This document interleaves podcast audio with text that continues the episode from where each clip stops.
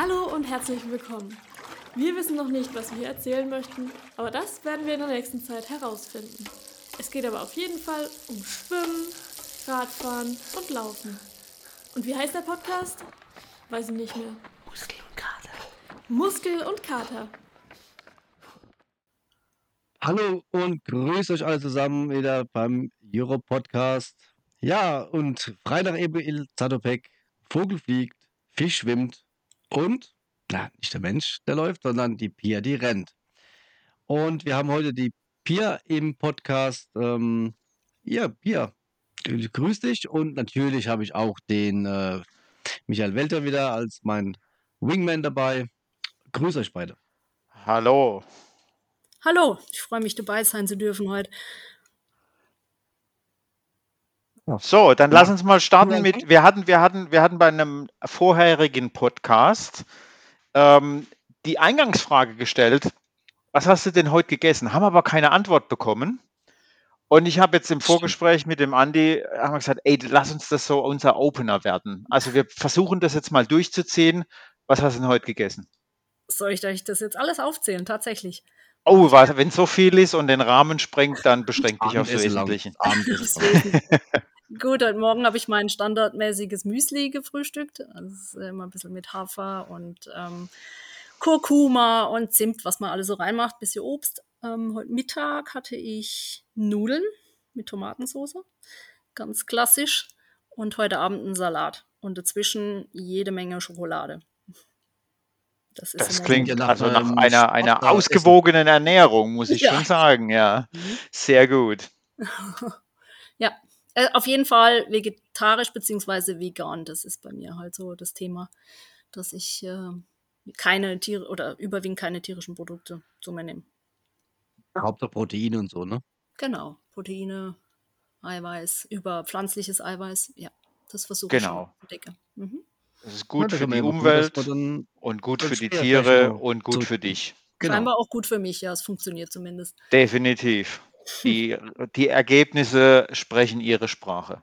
Mhm. Genau, und vor allem, ähm, wir haben jetzt ja eine Woche oder fast eine Woche nach Kandel, nach deiner PB im Marathon und ähm, nochmal viel äh, Gratulation dazu. Also das ist ja echt äh, der helle Wahnsinn. Du bist ja unter drei Stunden zehn geblieben, äh, so wie es äh, auch da das schon wiedergehalten hat. Ähm, zwischendurch mal nicht mal dran geglaubt und äh, Einbruch gehabt und dann trotzdem das Ding noch nach Hause gelaufen. Also ja, Chapeau, Respekt davor.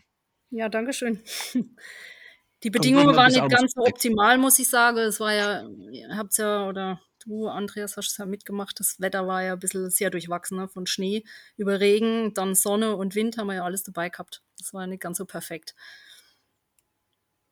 Aber trotzdem, also man muss das Ding erstmal Absolut. unter drei Stunden laufen. Ne? Ja. ja. Aber Pia, fangen wir mal ganz weit vorne an. Du warst Mhm. immer ähm, jung, also äh, jung im Sinne von äh, Kindesalter. Und ähm, ja, wie ist denn so, ja, dein sportlicher Werdegang? Wie hast du so die ersten Lauferfahrungen gemacht? Wann hast du denn laufen gelernt? Wie alle, ne? Deine Ja. Eltern fragen, ne? Ja, genau.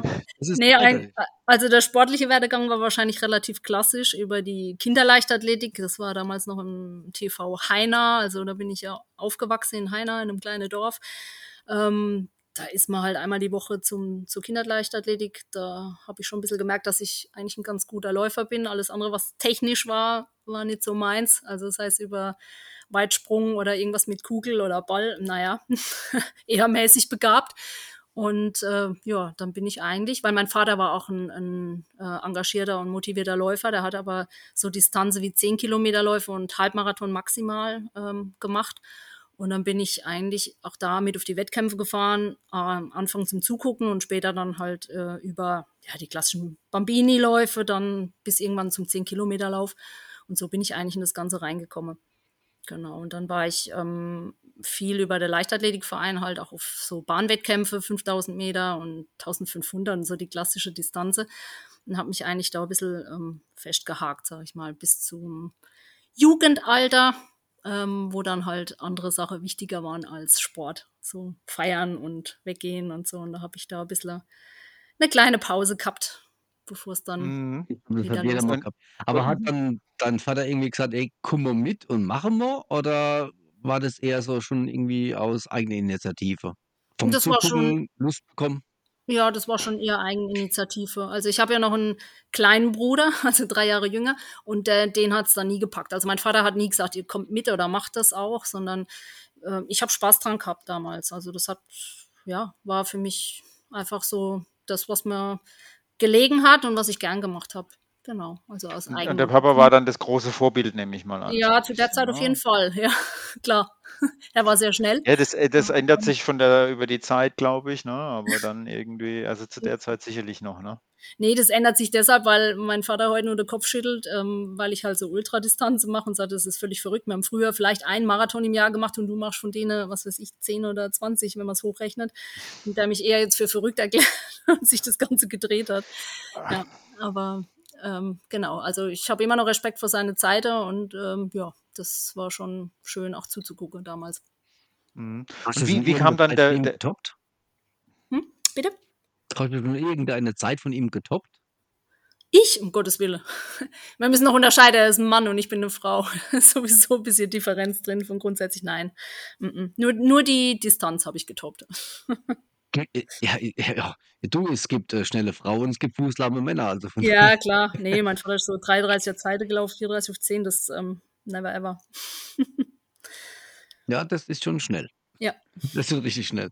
Und, und wie kam es dann, weil du sagtest, äh, es war dann erstmal eine Weile Sendepause, was so den Sport angeht, ähm, aufgrund von anderen persönlichen Interessen.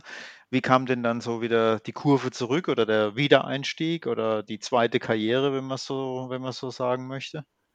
Ja, wie gesagt, Sport, also war schon immer in meinem Leben drin. Das heißt jetzt ist nicht nur das Laufen, ich bin auch ähm, Kletterer, also ich früher mehr geklettert, jetzt ein bisschen weniger. Ähm, hatte dann auch ein eigenes Pferd, also ich war auch Turnierreiterin, lauter so. Also ich war eigentlich immer aktiv. Mhm. Und ähm, als die Zeit äh, mit meinem Pferd, also mein Pferd ist damals gestorben und dann habe ich äh, mit dem Reiter aufgehört und dann hatte ich wieder mehr Zeit. Und da bin ich dann irgendwie wieder drauf gekommen, dass Lauf ja eigentlich ganz praktisch ist. Also während der Studienzeit, da kann man mal schnell los und ähm, kann mal ein paar Kilometer machen, ohne da groß Aufwand zu betreiben. Und dann kam ich wieder so ins Laufen rein, dann wieder im Wettkampf teilgenommen, wieder Spaß dran gefunden. Und so ist das Ganze wieder entstanden. Und ja, dann war ich wieder drin. Und Über was für hat aber eine, schon mittlerweile, sorry, also, sorry Michael, ähm, ja, aber man hat ja auch äh, ganz andere Sachen noch von dir gelesen, so mit ähm, Jazzdance und Ballett. Also das ist alles, was irgendwie so mal auch so ein bisschen mit der Körperstabilität zu tun hat, ne? Ja, ja, also wie gesagt, querbeet, ich habe viele Sachen auch ausprobiert und ähm, ja, ähm, viel, also wie gesagt, Ballsport oder so, die Richtung ging es nie. Schwimmen bin ich ganz schlecht, aber es war halt immer was, was mit, mit Ausdauer, mit ein bisschen ja, Körperhaltung auch zu tun hat.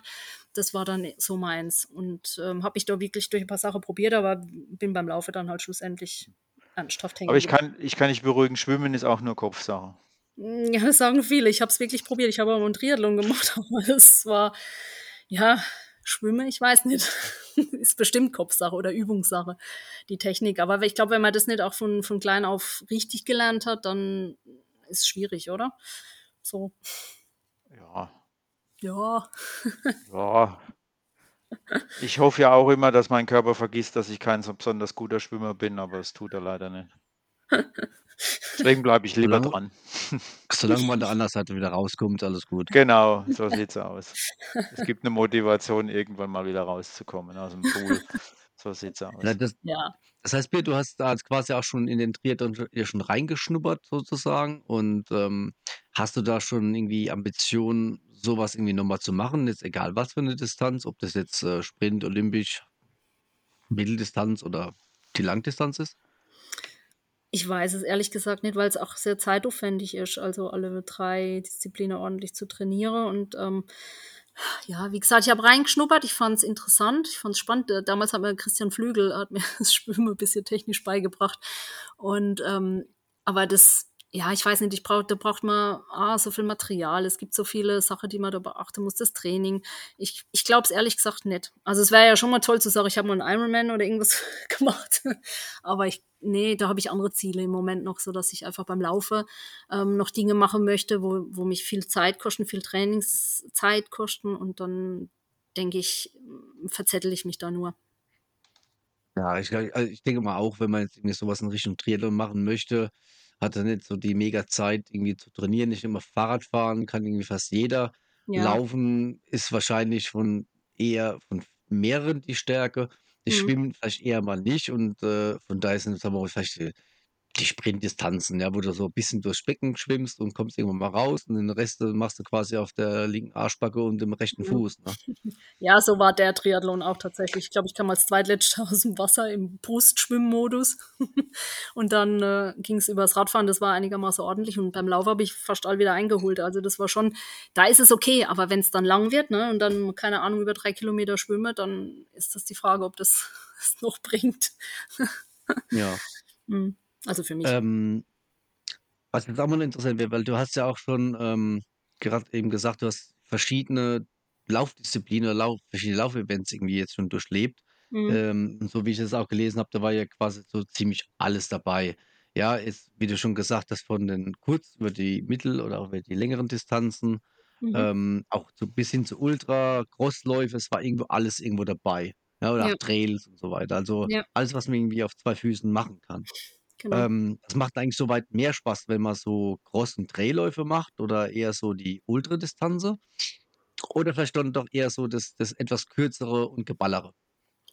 Also, da will ich mich eigentlich gar nicht festlegen, weil ich finde, die Abwechslung macht's. Also ich, ähm, es hat alles seinen Reiz irgendwo. Also beim, beim Zehner irgendwie die Zeiten zu verbessern, finde ich in, zu gewisser Phase genauso reizvoll wie jetzt ein mega Ultra irgendwo zu laufen, wo man tolle Landschaft sieht und ähm, einfach auch mal 20 Stunden unterwegs ist. Also es, es ist alles für mich attraktiv. Ich sag mal, wenn ich ständig das Gleiche mache, auch in dem Bereich, dann wird es mir langweilig und dann versuche ich oder mache ich wieder was anderes. So jetzt beispielsweise letztes Jahr die Vorbereitung für die 100 Kilometer auf der Straße. Das war interessant, mal das zu machen. Es war gut und es hat mir Spaß gemacht, aber bis zu dem Punkt dann irgendwo, wo der Wettkampf war und danach habe ich gedacht, nee, und jetzt muss ich umswitchen, jetzt brauche ich wieder was Trailiges beispielsweise. Also mir macht irgendwie alles Spaß und ich wechsle gern ab. Und ich habe ja, ich habe ja auch zum Beispiel so Hindernisläufe mal eine Zeit lang gemacht, ähm, diese ja, aller Fisherman's Friend und, und äh, Tough Guy und Tough Mother und so. Das fand ich auch wahnsinnig spannend und weil halt da noch viel Körperspannung mit dabei ist und durch das, dass ich auch geklettert habe oder immer noch kletter, ist es so eine super Kombination. Aber das habe ich jetzt halt bis Aber auf die ohne Dusche danach geht's nicht. Bitte? Aber ohne Dusche da geht's nicht, ne? Ach, so hoch geht alles. Aber wie, wie, wie, kam es denn dazu? Du bist ja nicht eines Morgens aufgewacht und hast dir gedacht, ich mache jetzt Ultraläufe. Das war ja sicherlich eine, ja, ich sage jetzt mal, eine Entwicklung. Erzähl uns doch mal gern was darüber, wie es denn dazu kam. Ja. Bist du das erste Mal bei so einem, bei so einem, also Ultralauf fängt ja für mich persönlich an, alles, was signifikant länger ist wie ein Marathon. Ja, genau. Ja, Ja. So 50 Kilometer sagt man, glaube ich, da fängt so die, fängt so der Ja. Ultra an. Ne? Rein von Ähm, Theorie. wie war- Ja. Ja, ja, wie war, wie, wie, wie war das denn? Wie, wie, wie hast du dich denn da rangepirscht an dieses Thema? ins kalte Wasser geworfen, mal ganz pauschal gesagt. Also ich habe 2014 habe ich meinen ersten Ultra gelaufen, über 58 Kilometer in Frankreich. Das war der Grand Défi. Und da kam ich eigentlich so dran, ich habe bis zu dem Zeitpunkt ja ganz massiv an meiner Zehnerzeit gearbeitet, Halbmarathon-Distanz, so Sache und viel auf der Bahn gelaufen. Und da habe ich damals immer noch gesagt, oh Gott, Marathon, das würde ich nie machen, das ist mir viel zu lang und viel zu weit. Ähm, ich bleibe einfach bei der kürzere, in Anführungsstrichen kürzere, schnellere Sache. Und dann hat eine Freundin von mir, die bis dahin schon einige Ultras gelaufen ist, gemeint hat, ich soll doch einfach mal mitkommen. In Frankreich gäbe es einen ganz toller, das macht Spaß, da machen wir so einen Tagesausflug. Und dann habe ich noch gesagt, äh, das ist ja Quatsch, ich trainiere im Training nicht mehr wie 23 Mal am Stück oder so und dann soll ich jetzt einen Ultra mitlaufen. Ich soll es einfach versuchen. Ja, und dann habe ich so, okay, dann versuche ich es halt mal. Dann bin ich da mit. Und dann sind wir in, in Frankreich diesen 58 Kilometer Lauf mit einer maximalen Vorbereitungsdistanz von 23 Kilometern, bin ich da einfach mal mitgelaufen. Das war so mein Einstieg in den Ultra. Ja. Wow. und habe alles falsch gemacht, was man falsch machen kann. Ich habe meinen Rucksack ausgeliehen, ich hatte noch vorher nie einen auf und muss man ja da irgendwie Getränke mitnehmen und Sicherheitsausrüstung und ähm, eine Regenjacke und was weiß ich. Das habe ich mir alles zusammengestückelt, weil das hatte ich ja nicht bis zu dem Zeitpunkt. Habe mich mit CEP-Socke schön eingepackt, weil ich dachte, das ist vielleicht gar nicht so schlecht. Und ähm, ja, habe dann gemerkt, dass also Material da auch alles ist. Ne? Der Rucksack nicht gepasst, Druckstelle überall gehabt, Schmerze. Dann sind wir, habe ich Wasser in die Knie gehabt, einfach weil diese CEP mich überall abgeschnürt haben. Das war absolut keine gute Idee.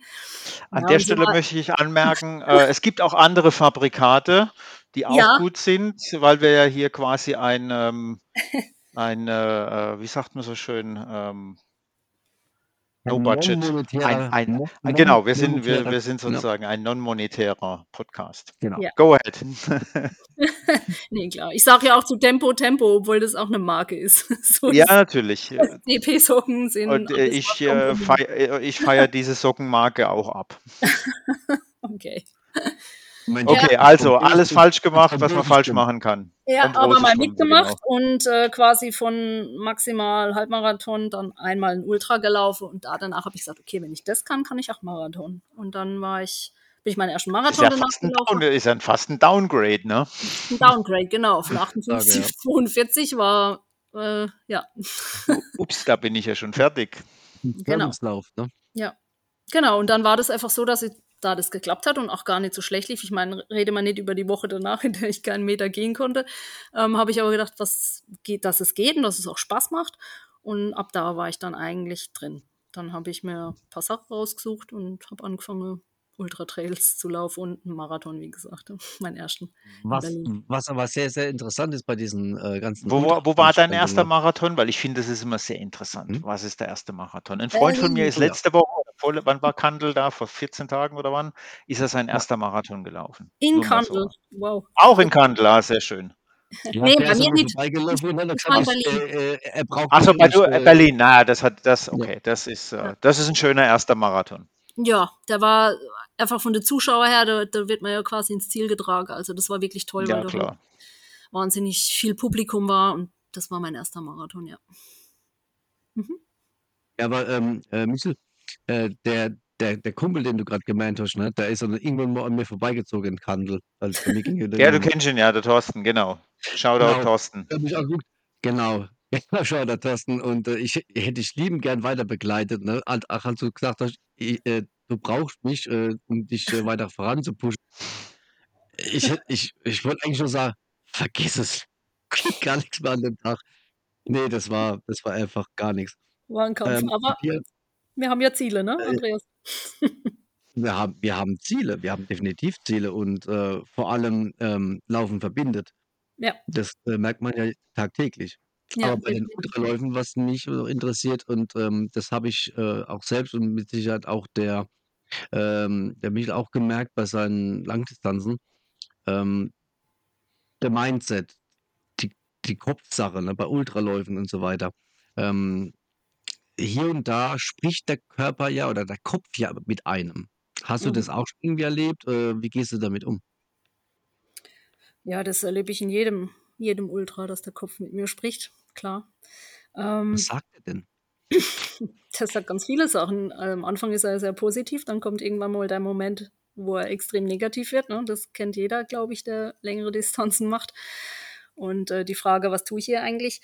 Ähm, aber ich bin eigentlich grundsätzlich ein sehr positiver Mensch und ich versuche auch die ganze Zeit, ähm, mir alles positiv zu äh, signalisieren. So von wegen, ich habe schon 10 Kilometer, auch wenn es noch 90 sind oder ähm, die Landschaft ist jetzt toll und ähm, es läuft gut und immer positiv. Und dadurch ähm, kommt dieser ja, Kopf dann oder dieses Negative eigentlich zwar auch irgendwann mal, wenn es richtig weh tut, aber nie lange und nie schlimm. So ist jetzt meine Erfahrung. Also Mhm. ich, ich versuche so positiv wie möglich zu bleiben. Ja. Bist du auch jemand, der so, so, so ein bisschen so Distanzen, ich sage mal immer, ähm, assoziiert? Jetzt zum Beispiel, ähm, das nächste Teilstück ist jetzt fünf Kilometer, ja, ist von deinem Wohn Wohnort, vielleicht, keine Ahnung, bis zum nächsten Wohnort. Eine, eine Distanz, ähm, die dir bekannt ist, wo du sagst, okay, das weiß ich, das kenne ich, das laufe ich immer wieder mal, kein Thema. Hast du auch so eine Taktik mit, mit, mit dabei? Oder ähm, Nee, konzentrierst du dich dann eher so auf das Drumher Drumherum? Also eigentlich eher nicht, weil ich mir auch vorher, ähm, ich bin jetzt ein Mensch, der nicht vorher guckt, oh, wie viele Höhenmeter sind auf welchem Kilometer und das ganze Ding analysiert, sondern ich lasse es mehr auf mich zukommen. Und ähm, meine Taktik ist eher, dass ich mich von, zum Beispiel beim Ultratrail von einem Verpflegungspunkt zu Verpflegungspunkt motiviere. Dann sage ich, okay, jetzt sind zehn Kilometer, kommt der nächste Verpflegungspunkt. Und dann überlege ich mal unterwegs, was ich dann brauche oder was ich zu mir nehme oder was ich mir jetzt gönn, quasi. Also das ist meine Motivation. Ich stelle mir das nicht in Distanz vor oder auch nicht in ins Strecke oder so, das nicht. Mhm. Und ich teile es oft, wenn es jetzt sowas Ja. ist wie ein 60er, dann sage ich, ah, schon wieder 10, also in 10er Schritte. Das mache ich als ganz gern. Oder halt die Verpflegungspunkte. Das sind für mich so die, Mhm. die ähm, Das ist schon Motivation. interessant. Jeder, jeder hat irgendwie so, so seine eigene Sache. Und das ist, Ja, ja, äh, der, der, aber das äh, ist spannend. alles, allen ist gemein, dass man den Elefanten nicht auf einmal essen kann. Ja, Also genau. so sieht es nämlich mal aus. Genau. Außer es Also, wie, ganz wie, wie, wie, sieht so ein, wie sieht so ein, ja, Elefanten, wir essen keine Tiere, das haben wir ja am Anfang schon festgestellt. Wie, wie ist denn so der, wie, wenn, wenn du dich auf Schokolade, Schoko. Schokoelefanten, na okay, das, lässt, das äh, könnte vielleicht noch angehen, ja. genau. Also ist eine Marktlücke, habe ich noch nie Ja. gesehen, Schokoele. Aber lass uns da mal offline drüber nachdenken. Ich sehe ein Business auf uns zukommen. Wie, wie sieht so, eine, so ein Trainingsalltag aus? So, wenn du dich auf so eine längere Einheit oder auf so einen längeren Lauf vorbereitest, wie sehen da so die, die, die, die Trainingseinheiten aus, die du da ähm, dir dann entsprechend vornimmst? Also gut, es ist ja immer so ein bisschen ein Zyklus. Ne? Man baut dann, ähm, am Anfang mache ich eher so ein bisschen Tempoaufbau und dann gibt's quasi die Königswoche, so zwei Wochen vorher, wo ich dann versuche, den meisten Umfang zu machen. Wenn es ähm, also ein Ultratrail mit Höhenmeter ist, dann mache ich halt in der Woche auch die meisten Höhenmeter und dann wird halt wieder ein bisschen getapert, das wisst ihr ja auch. Hm. Und ansonsten Königs- Nee, Nein, was, gefällt mir. äh, klär, klär mich mal auf, was ist ein Tapern? Ähm, Tapern ist ja quasi Umfang zu reduzieren, aber nie in einen Regenerationsmodus zu kommen. Also eine Woche oder anderthalb Wochen, je nach ähm, Wettkampf, fährt man dann einfach vom, vom Training ein bisschen runter. Aber nicht ganz. Und dadurch werden, es werden noch ein paar schnelle Einheiten gemacht und ähm, noch ein bisschen, äh, ja, schon regelmäßig gelaufen, aber halt nicht mehr die extreme Umfänge. Das heißt, ich, wenn ich jetzt zum Beispiel das eine mit der Ernährung? 120 Kilometer Woche habe in meiner Königswoche, dann habe ich vielleicht noch 70 oder 60 in der Tapering-Woche, Aha. so ungefähr. Jetzt für die Ja, lange. und nach, äh, ernährungstechnisch ähm, passt du das dann auch an? Nee, also ich esse wie schon immer, wie ich möchte wie ich Lust habe. Also da bin ich völlig okay. frei. Also dadurch mich gar nicht kastei. Ich habe mal ein Jahr versucht, das hat mich einfach selber interessiert, ähm, gezielt auf Ernährung zu achten und auch gar keinen Alkohol zu trinken und ähm, einfach mal zu gucken, was passiert. etc. pp. Ja. Ja, aber Ja. Es hat Ja. nichts geändert irgendwie. Also bei mir nicht. Ich, ich, ja, ich glaube auch, ähm, also ich glaube, mir würde es meinen Kopf einfach kaputt machen. Und äh, Ja, ja. ich sehe es eigentlich genauso wie du. Man ist eigentlich relativ ähm, in Anführungszeichen normal, verzichtet vielleicht auf das eine oder andere, ähm, was sich, sagen wir mal, negativ im, ich nenne es mal, Magen-Darm-Trakt ähm, widerspiegeln könnte. Mhm. Aber ansonsten, wie du gerade sagst, ähm, ein bisschen reduzieren, was die Umfänge angeht und ja. Mhm. Aber was sehr Genau. interessant ist, ähm, du gehst quasi von Tempo auf Distanz. Ähm, das sieht man mal wieder auch wieder, äh, dass es von Mensch zu Mensch wieder verschieden ist. Bei mir, so hat auch der Christian Flügel auch bei mir gemerkt, ich muss eigentlich andersrum rangehen, ne? Von, Mhm. ich muss eigentlich über Distanz dann auf Tempo gehen. Und das ist auch wieder sehr interessant. Mhm. Okay. Äh, aber wa was mich jetzt so interessiert ist, ähm, ähm, gerade bei den, ist nicht bei den Ultraläufen, aber so bei Zehner oder ich sag mal Halbmarathon, vielleicht nicht gerade Marathon, ähm, diese Erfahrungen aus deiner Jugend, diese, diese Kurzdistanzen oder äh, Mitteldistanzen, was ja 800 Meter oder 1000 Meter oder was auch immer ist, ähm, hat es dir schon mal irgendwo geholfen, am Ende nochmal noch mal einen rauszuhauen? Ähm, ja, denke ich schon. Also, und nicht nur beim Zehner, sondern auch beim Ultralauf. Ich habe halt ähm, durch diese, ja, ich, ich nenne es Laufschule A, also man hat ja eine ganz andere Körperhaltung ne, als Leichtathlet und hat auch eine ganz andere ähm, Laufökonomie und ähm, einfach das, das Beiße können am Schluss und Tempo halte. Das ähm, hat mir schon immer geholfen. Also auch im Ultra, wo andere dann vielleicht gar nicht mehr laufen können, also nicht mehr rennen groß, kann ich sogar noch Tempo zulegen. Und das ist mit Sicherheit alles aus der, ähm, aus der Zeit noch definitiv. Also Das hat mir geholfen, ja. So, mir hat es irgendwie sehr imponiert, äh, als der, ähm, wer heißt der, Pfeiffer bei Marathon, was war's, Europameisterschaften oder was es war, nochmal zum Schluss einen hingelegt hat. Ja. Genau, nochmal einen hingelegt hat. Mhm. Ähm, also unfassbar unglaublich, wie man nach äh, bei einem Mhm. Marathon zum Ende nochmal so nochmal einen hinlegen kann. Ja. Und ähm, da hat ja auch der, der Christian auch gemeint, ja klar, da kommt eigentlich von diesen Mitteldistanzen und das Mhm. ist das, was ihm nochmal diesen Push gegeben hat oder nochmal diesen Push geben konnte. Mhm. Aber Da, du, dass du weißt, das dass du das auch dann, laufen kannst noch und du kannst es wirklich dann am Ende noch ausdrücken. Das ist wirklich, ja, aber der war faszinierend. Also das war echt der Hammer, der war Gänsehaut pur. super, ich habe ich hab's alle gesehen, es war Wahnsinn. Mhm. Aber ähm, wo wir ähm, jetzt auch schon immer wieder mal beim äh, Training waren und ähm, die äh, Umfänge und so weiter, ähm, hast du für dich so eine gu schöne, gute Sport-Life-Work-Balance gefunden? Und vor allem, ganz wichtig die Frage, nutzt du die Tagesrandlage? Die Tages Tagesrandlage ist uns nämlich sehr wichtig. Was meint ihr mit Tagesrandlage? Oh, das ist ähm, Na, alles so vor Sonnenaufgang und deutlich nach Sonnenuntergang. Okay, okay. Also äh, nee, im äh, wörtlichen alles, Sinne, die Randlage des Tages. Ja, okay. genau, zum Beispiel zur Arbeit hin, von der Arbeit zurück, also alles, was irgendwie jetzt nicht den eigentlichen Tagesablauf stört. Mhm. Gut, natürlich habe ich meinen meinen Flow da gefunden, wie ich trainieren kann. Also ich habe den Vorteil, dass mein ähm, Arbeitsplatz zwei Minuten von zu Hause weg ist. Das ist natürlich für mich insofern äh, gut, dass ich mal eine Mittagspause, eine Trainingseinheit reinpacken kann. Ein schnelle Zehner oder mal Intervall. Dann gehe ich halt heim, ziehe mich um, lauf los, kann duschen und gehe wieder an den Arbeitsplatz. Das hat sich eigentlich ganz gut bewährt. Ich mache auch viele Doppeleinheiten mal gerade in der großen Vorbereitung. Dann kann kann ich halt Mittagspause und abends nutzen. Abends heißt dann auch mal durchaus, also ich bin jemand, der kann durchaus um 10 nochmal loslaufen. Das ist für mich kein Problem. Und bin bislang eigentlich der Typ, der dann eher nachts nochmal läuft. Jetzt hat mein Trainer mich natürlich in der Marathonvorbereitung auch ein bisschen genötigt, Nüchternläufe zu machen, weil das ja auch voranbringt.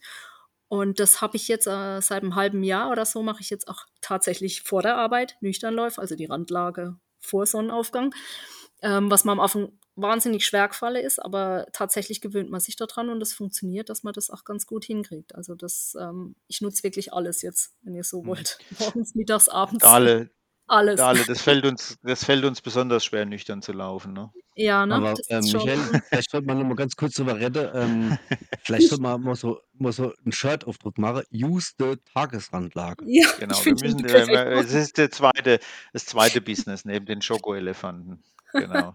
Ja. Ja, aber jetzt sind wir schon schön im Thema. Erzähl uns mal so, wie sieht so ein, so, so ein klassischer Tag in deinem Leben aus, so mit Arbeit und Sport und so weiter und so fort, weil sowas finde ich immer sehr, sehr interessant ähm, zu hören, wie so, wie jeder so, so individuell den sportlichen Anteil mit seinem Rest des Lebens irgendwie gut kombinieren kann. Ja. Es ist äh, nämlich nicht so einfach, wenn man, wenn man, wenn man Sport ein bisschen ambitioniert betreibt. Ja, das wollte Man ich muss gerade sagen. Es ist vergessen, auch tatsächlich. im, auch im Urlaub, ne? Auch im Ja. Urlaub, wo man dann, dann auch mitläuft, ne? Also das ist auch nochmal so eine Sache. Also das muss ich auch zugeben, es ist tatsächlich nicht so einfach. Ne? Wir haben ja alle ja, 40-Stunden-Job und äh, vielleicht noch ein bisschen mehr, durch das, dass ich jetzt beispielsweise auch noch samstags dann im Laufladen arbeite, ab und an, ähm, ist natürlich die freie Zeit dann auch etwas begrenzt. Man muss ja einkaufen, kochen, putzen, alles, was dazugehört. Ähm, ja, mein Alltag wäre dann so, also beispielsweise, wenn ich jetzt eine Doppeleinheit habe, dann stehe ich tatsächlich morgens um fünfmal auf, gehe nüchtern 10 Kilometer laufen, heim, duschen, Frühstück, dann zur Arbeit, dann äh, ja, erfülle ich dort meinen Soll und dann geht's halt heim und dann gehe ich halt nochmal los und mache die zweite Einheit. Dann habe ich einen langen und in Summe und ein Tempo mit drin gehabt. Genau, und dann gucke ich halt, dass ich aber auch noch immer wieder mein Krafttraining oder Klettertraining oder so weiter mit einbaue. Das kann dann auch mal so aussehen, dass ich dann morgens einen Nüchternlauf mache und abends klettern gehe beispielsweise. Das ist dann auch mal drin. Und so packe ich das je nach äh, Trainingsplan halt in die Woche rein. Und am Wochenende dann einen Langlauf, wenn kein Wettkampf Mhm. ansteht. Dann geht's halt auch mit Was, 30 was sind bei dir lange Läufe, wenn, wenn du, also ich meine, du bist ja im, im, im, Ultra zu Hause. Was, was ist für dich ein langer Lauf? Mm, Ja, wie beim Marathon auch so zwischen 30 und 35 dann. Also ich habe Okay. einmal habe ich einen Marathon als Vorbereitung gemacht, als ich mich für die 100 vorbereitet hatte, hatte ich einmal einen 42er drin sonntags. Aber in der Regel sind es auch zwischen 30 und 35 Kilometer. Natürlich, wenn ich jetzt Ultra Trail trainiere und ähm, dann in die Berge gehe, dann geht es eher um die Zeit. Dann heißt es, ich soll mal sechs Stunden laufen oder sieben. Dann ist eher die Kilometer zweitrangig, weil dann hat man ja Höhenmeter noch dabei. Also das mhm. ist jetzt immer dann abhängig davon. Genau. Ich glaube, das ist auch so ein riesen Unterschied zwischen Distanz und Dauer, ne? Genau, richtig. Also wenn wir jetzt Ultratrail vorbereiten, dann ähm, ist überwiegend der Plan, der Trainingsplan immer auf äh, Zeit gemünzt. Und ähm, wenn ich halt jetzt so was wie Marathon flach oder die 100 flach dann vorbereite, dann geht es auch um ähm, Distanz. Ähm, eine andere Frage, ähm, gerade wegen Distanz oder auch wegen Abendslaufen oder Nachtslaufen und so weiter. Hast du, äh, ähm, hast du ja so, äh, so mal so ein Backyard gemacht oder hast du mal Interesse dran? Ja, ich habe, ähm, wir haben hier in Kandel den äh, Bienenwald Backyard, der immer im Juni stattfindet. Das macht ja ein Kollege oder ein Teamkollege vom TSV bei mir. Der veranstaltet den, da war ich jetzt schon zweimal dabei, aber ich habe den wirklich gezielt ähm, als Vorbereitung genutzt und habe gesagt, okay, letztes Mal habe ich, glaube ich, 50 Kilometer gemacht und habe gesagt, dann, dann gehe ich raus. Ja. Und das war die Nacht durch. haben wir, glaube ich, abends um 18 Uhr gestartet und dann läuft schon da diese Backyard-Runde. Und dann bin ich aber gezielt rausgegangen. Und ich muss auch sagen, ist ein cooles Konzept, ist ganz witzig, aber ähm, das ist, das ist nicht, hart. nicht mein Tempo auch. Also da, da läuft schon gezielt langsam, beziehungsweise je nachdem, du hast schon die eine Stunde und dann hast du diese 6,7 Kilometer und das ist ja, ja, du musst ja dann ein bisschen kalkulieren, muss ich jetzt auf Toilette oder was essen oder laufe ich eher durch? Und ähm, das ist irgendwo was ganz anderes wirklich was ganz ja, die, die Kennst du den, den dabei, denn, dass, dass, der Körper nicht zu arg auskühlt in den Pausen, damit du wieder ja. äh, warm genug bist zum Loslaufen. Ich habe das schon mal so in der Art gemacht. Ähm, ja, und okay. äh, Grüße gehen raus an den Veranstalter. Ich habe ähm, mir das echt überlegt und äh, leider ist, ähm, nennt sich das schön, ähm, the doors are closed äh, vor der Anmeldung. Äh, vielleicht äh, habe ich dann doch irgendwie so im Nachhinein nochmal eine Möglichkeit, damit reinzurutschen. Okay. Würde mich echt mal interessieren. Ja, mach das mal. Kennst du zufälligerweise den, den, den Wolfgang Neuweiler? Ja, klar. Logisch. Der war dabei. Ja, der, ah, ja, ich war, der, der, ich kenne ihn auch. Wir, wir sind ja. zusammen letztes Jahr in Kandel, sind wir, haben wir ein, ein, waren wir Pacer-Team äh, für, die, okay. für die 330 beim Marathon. Mhm. Und haben ja. uns natürlich, haben wir ja lange Zeit Gelegenheit gehabt, ein bisschen miteinander zu sprechen. Und ähm, er hat uns versprochen, hier auch im Podcast äh, sein äh, ah, Stell dich einzugeben. Aber erst im Mai, weil er noch ein paar Sachen vorhat. Mach das mal, weil der hat hm. sich wahnsinnig entwickelt. Also als ich den erstes Mal beim Backyard gesehen habe, ich glaube, es war sein erster. Und dann hat er also jetzt Riesensprünge in, in diesem Bereich gemacht. Ich glaube, das liegt ihm total. Ja, das ist schon spannend. Total netter, ja.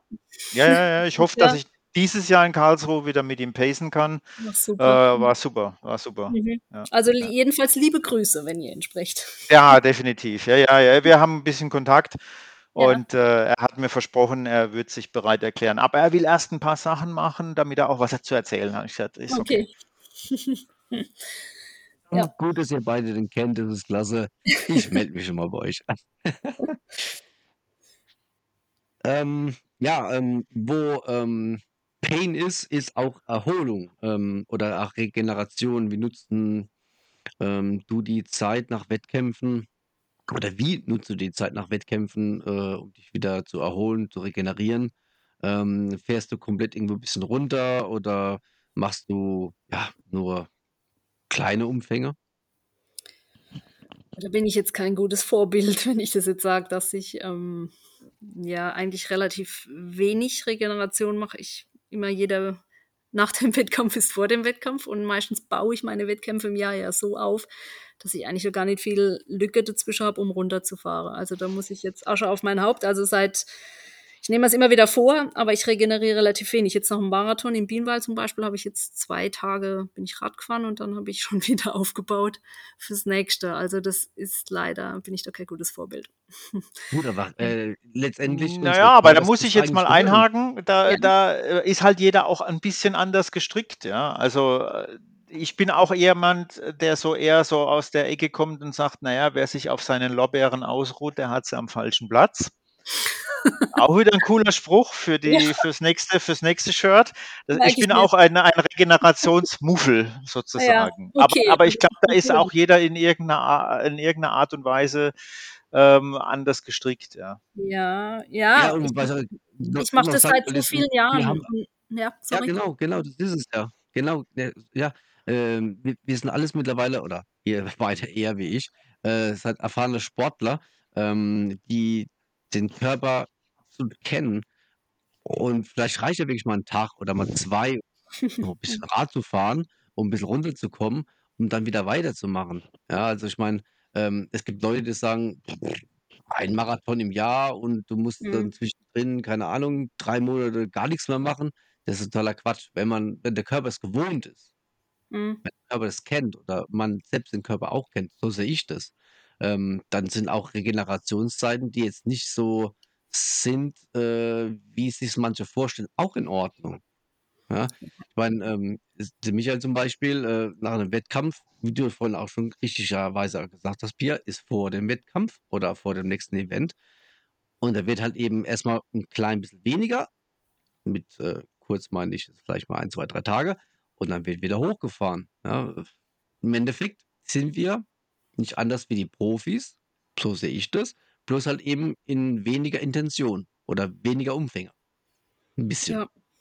Ja, also ich habe immer das Gefühl, wenn ich zu lange Pause machen würde oder wenn's mich tatsächlich mal krankheitsbedingt raushaut, dass einfach der Weg dahin, ähm, wo ich mal war, einfach zu beschwerlich ist irgendwo. Der Körper geht in 'ne, äh, richtige Regeneration und sich dann wieder, ja, aufzuraffen, nenne ich's jetzt mal, Mhm. das das Ja, ja, genau. fällt einem dann Das schon ist sehr äh, genau, genau. Das ist auch so immer also ich habe ja ich habe da so persönlich meine 2 Horrortrips, ne? Der eine kennen wir vom Podcast, ne?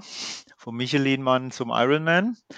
Ich habe dann natürlich so die un unglaubliche Befürchtung, dass es wieder rückwärts geht Mhm. oder aufwärts mit'm Gewicht. Das ist so der eine Punkt, Mhm. was nicht ganz stimmt, ja, aber, äh, trotzdem, ja, ist so 'n bisschen also ein Ding. Und das Zweite ist genau das, was ich du auch sagst.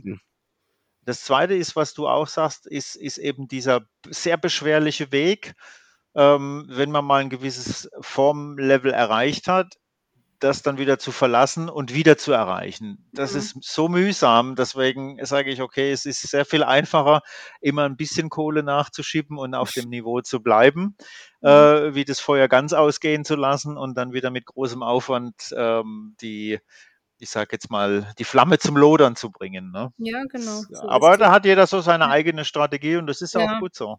Ja, ich kenne 'n Marathonläufer, der macht 'n Marathon, danach macht er 4 Wochen gar nix. Das tut ihm gut, sagt er, er kann's nicht anders, aber das ist für mich zum Beispiel unvorstellbar. Also gar Ja, ne? ja, ja, da würde äh, da würde ich wäre Ähm würde ich auch in der Zeitung stehen und hätte 'n Mord hätte 'n Mord Ja, begangen oder so genau. irgendwie was. Genau. Und, äh, ja, ich Was sage ist mal wir kennen ja unsere Körper und ich bin jetzt wirklich seit Ja. ich das kann ich jetzt echt sagen, ich hatte noch nie 'ne Verletzung vom Laufen an sich, also dass ich 'ne Überbelastungsgeschichte hatte. Dann klar, mal im im Ultratrail mal umgeknickt, mal die Bänder angedehnt oder so was, das passiert, aber jetzt nicht aus'm aus der aus'm Training raus. Und insofern bin ich einfach, hm, des guten Glaubens, dass ich jetzt nix Verkehrtes mache für meinen Körper. Ja, also denke ich einfach, das hat so lang gut funktioniert und, äh, ich habe, hm, keine Probleme, also mache ich's ja nicht so falsch. Ja, so rede ich mir das Gut, dann wir, ähm natürlich, auch auch selbst wenn man keine Verletzung hat, al also wirklich, also das braucht ja eh kein Mensch. Aber, ähm, gab's dennoch irgendwie so paar Ups und Downs, jetzt abseits von Verletzungen, dass, äh, so, ja Dinge, die jetzt vom Kopf her kamen, eventuell? Ja, ja, das gibt's schon mal, also so mentaler Natur. Das dass man irgendwann mal vom Trainingsstand oder dass man einfach so viel gemacht hat, dass es dann gefühlt zu viel ist, einfach vom Kopf her, das hatte ich natürlich schon. Klar, dann ist vielleicht zufällig an der Arbeit noch viel los, dann habe ich hier viel Stress, dann muss ich das irgendwie unterbringen, dann, äh, willst du deine Trainingseinheiten machen und dann wird alles so bisschen psychischer Stress. Und dann wird's tatsächlich mal kurz zu viel, wo ich dann sage: „Okay, jetzt, ähm, habe ich mental auch 'n bisschen 'n Problem, mich da aufzuraffen. Jetzt wird mir alles zu viel. Ich würde es am liebsten jetzt erst mal kurz ganz sein lassen.“ Das sind kurze Momente, das kommt immer wieder mal in Zyklen, klar. Ähm, ja, aber so andere mentale Geschichte, die umgehe ich, meine ich, eben durch die Abwechslung, dass ich halt nicht nur das eine mache, sondern dann, wenn ich jetzt die von der Straße genug habe, dann mal wieder in 'n Trail gehe. Dadurch habe ich eigentlich immer Lust auf das, was ich mache. Also, macht mir dann Spaß und ich freue mich dann auch wieder, was anderes zu machen. In Anführungsstrichen, was anderes. Laufen ist es ja trotzdem, aber Event mhm. Gab's irgendwann mal Event, äh, oder 'n Wettkampf, ähm, der dich so ultramäßig beflügelt hat, um mal beim Positiven zu bleiben? Ähm, wo du gesagt hast, okay, wenn ich das, das packe, dann packe ich auch dies, das und jenes? Ähm, definitiv mein erster Transalpin, ja. Das war, ähm, da hatte ich ja noch kaum Trail-Erfahrung. Also ich habe jetzt 2014 mein erster Ultra gelaufen, dann habe ich so ein paar Ultraläufe gemacht und 16 dann bin ich zum Transalpin mit. Und äh, da war natürlich die Frage, boah, schaffe ich sowas sieben Tage am Stück mit so viel Höhenmeter? Es waren ja, keine Ahnung, 16.000 Höhenmeter, 260 Kilometer jeden Tag Leistung bringen und machen und tun. Und da war ich einfach unsicher, ob das wirklich funktioniert. Und ähm, während des ganzen Events war das so, dass es eigentlich jeden Tag besser ging. Also ich bin morgens aufgestanden, natürlich mit schweren Beinen, an der Start wieder zur nächsten Etappe gelaufen. Aber das war dann, ja, wie soll ich sagen, so, dass ich gemerkt habe, es wird jeden Tag besser eigentlich. Ich könnte ewig weiterlaufen. Und das hat mir so einen Schub gegeben. Also es war wirklich richtig, richtig motivierend und hat ähm, so viel Spaß gemacht, ja, dass ich das halt noch mehrfach gemacht habe oder mehrmals. Das war so ein Event beispielsweise. Das hat er auch dann für die anderen äh, kürzeren Wettkämpfe und Distanzen auch äh, ja, die mentale Stärke gegeben. Auch auf jeden Fall. Also wenn du sowas gut packst ähm, und du weißt, es, es geht so vieles, was du vorher niemals vorstellen konntest, natürlich, dann, dann weißt du auch, wenn es jetzt mal kurz irgendwo beim Halbmarathon zwickt, dann, ach, das geht vorbei. Das ist überhaupt kein Problem. Du kannst viel weiter und viel länger. Also das schnell wegdrücke und dann weiter geht's. Also natürlich, das bringt schon unglaublich viel ach, ähm, ja, einfach kopfmäßig einfach eine Stärke.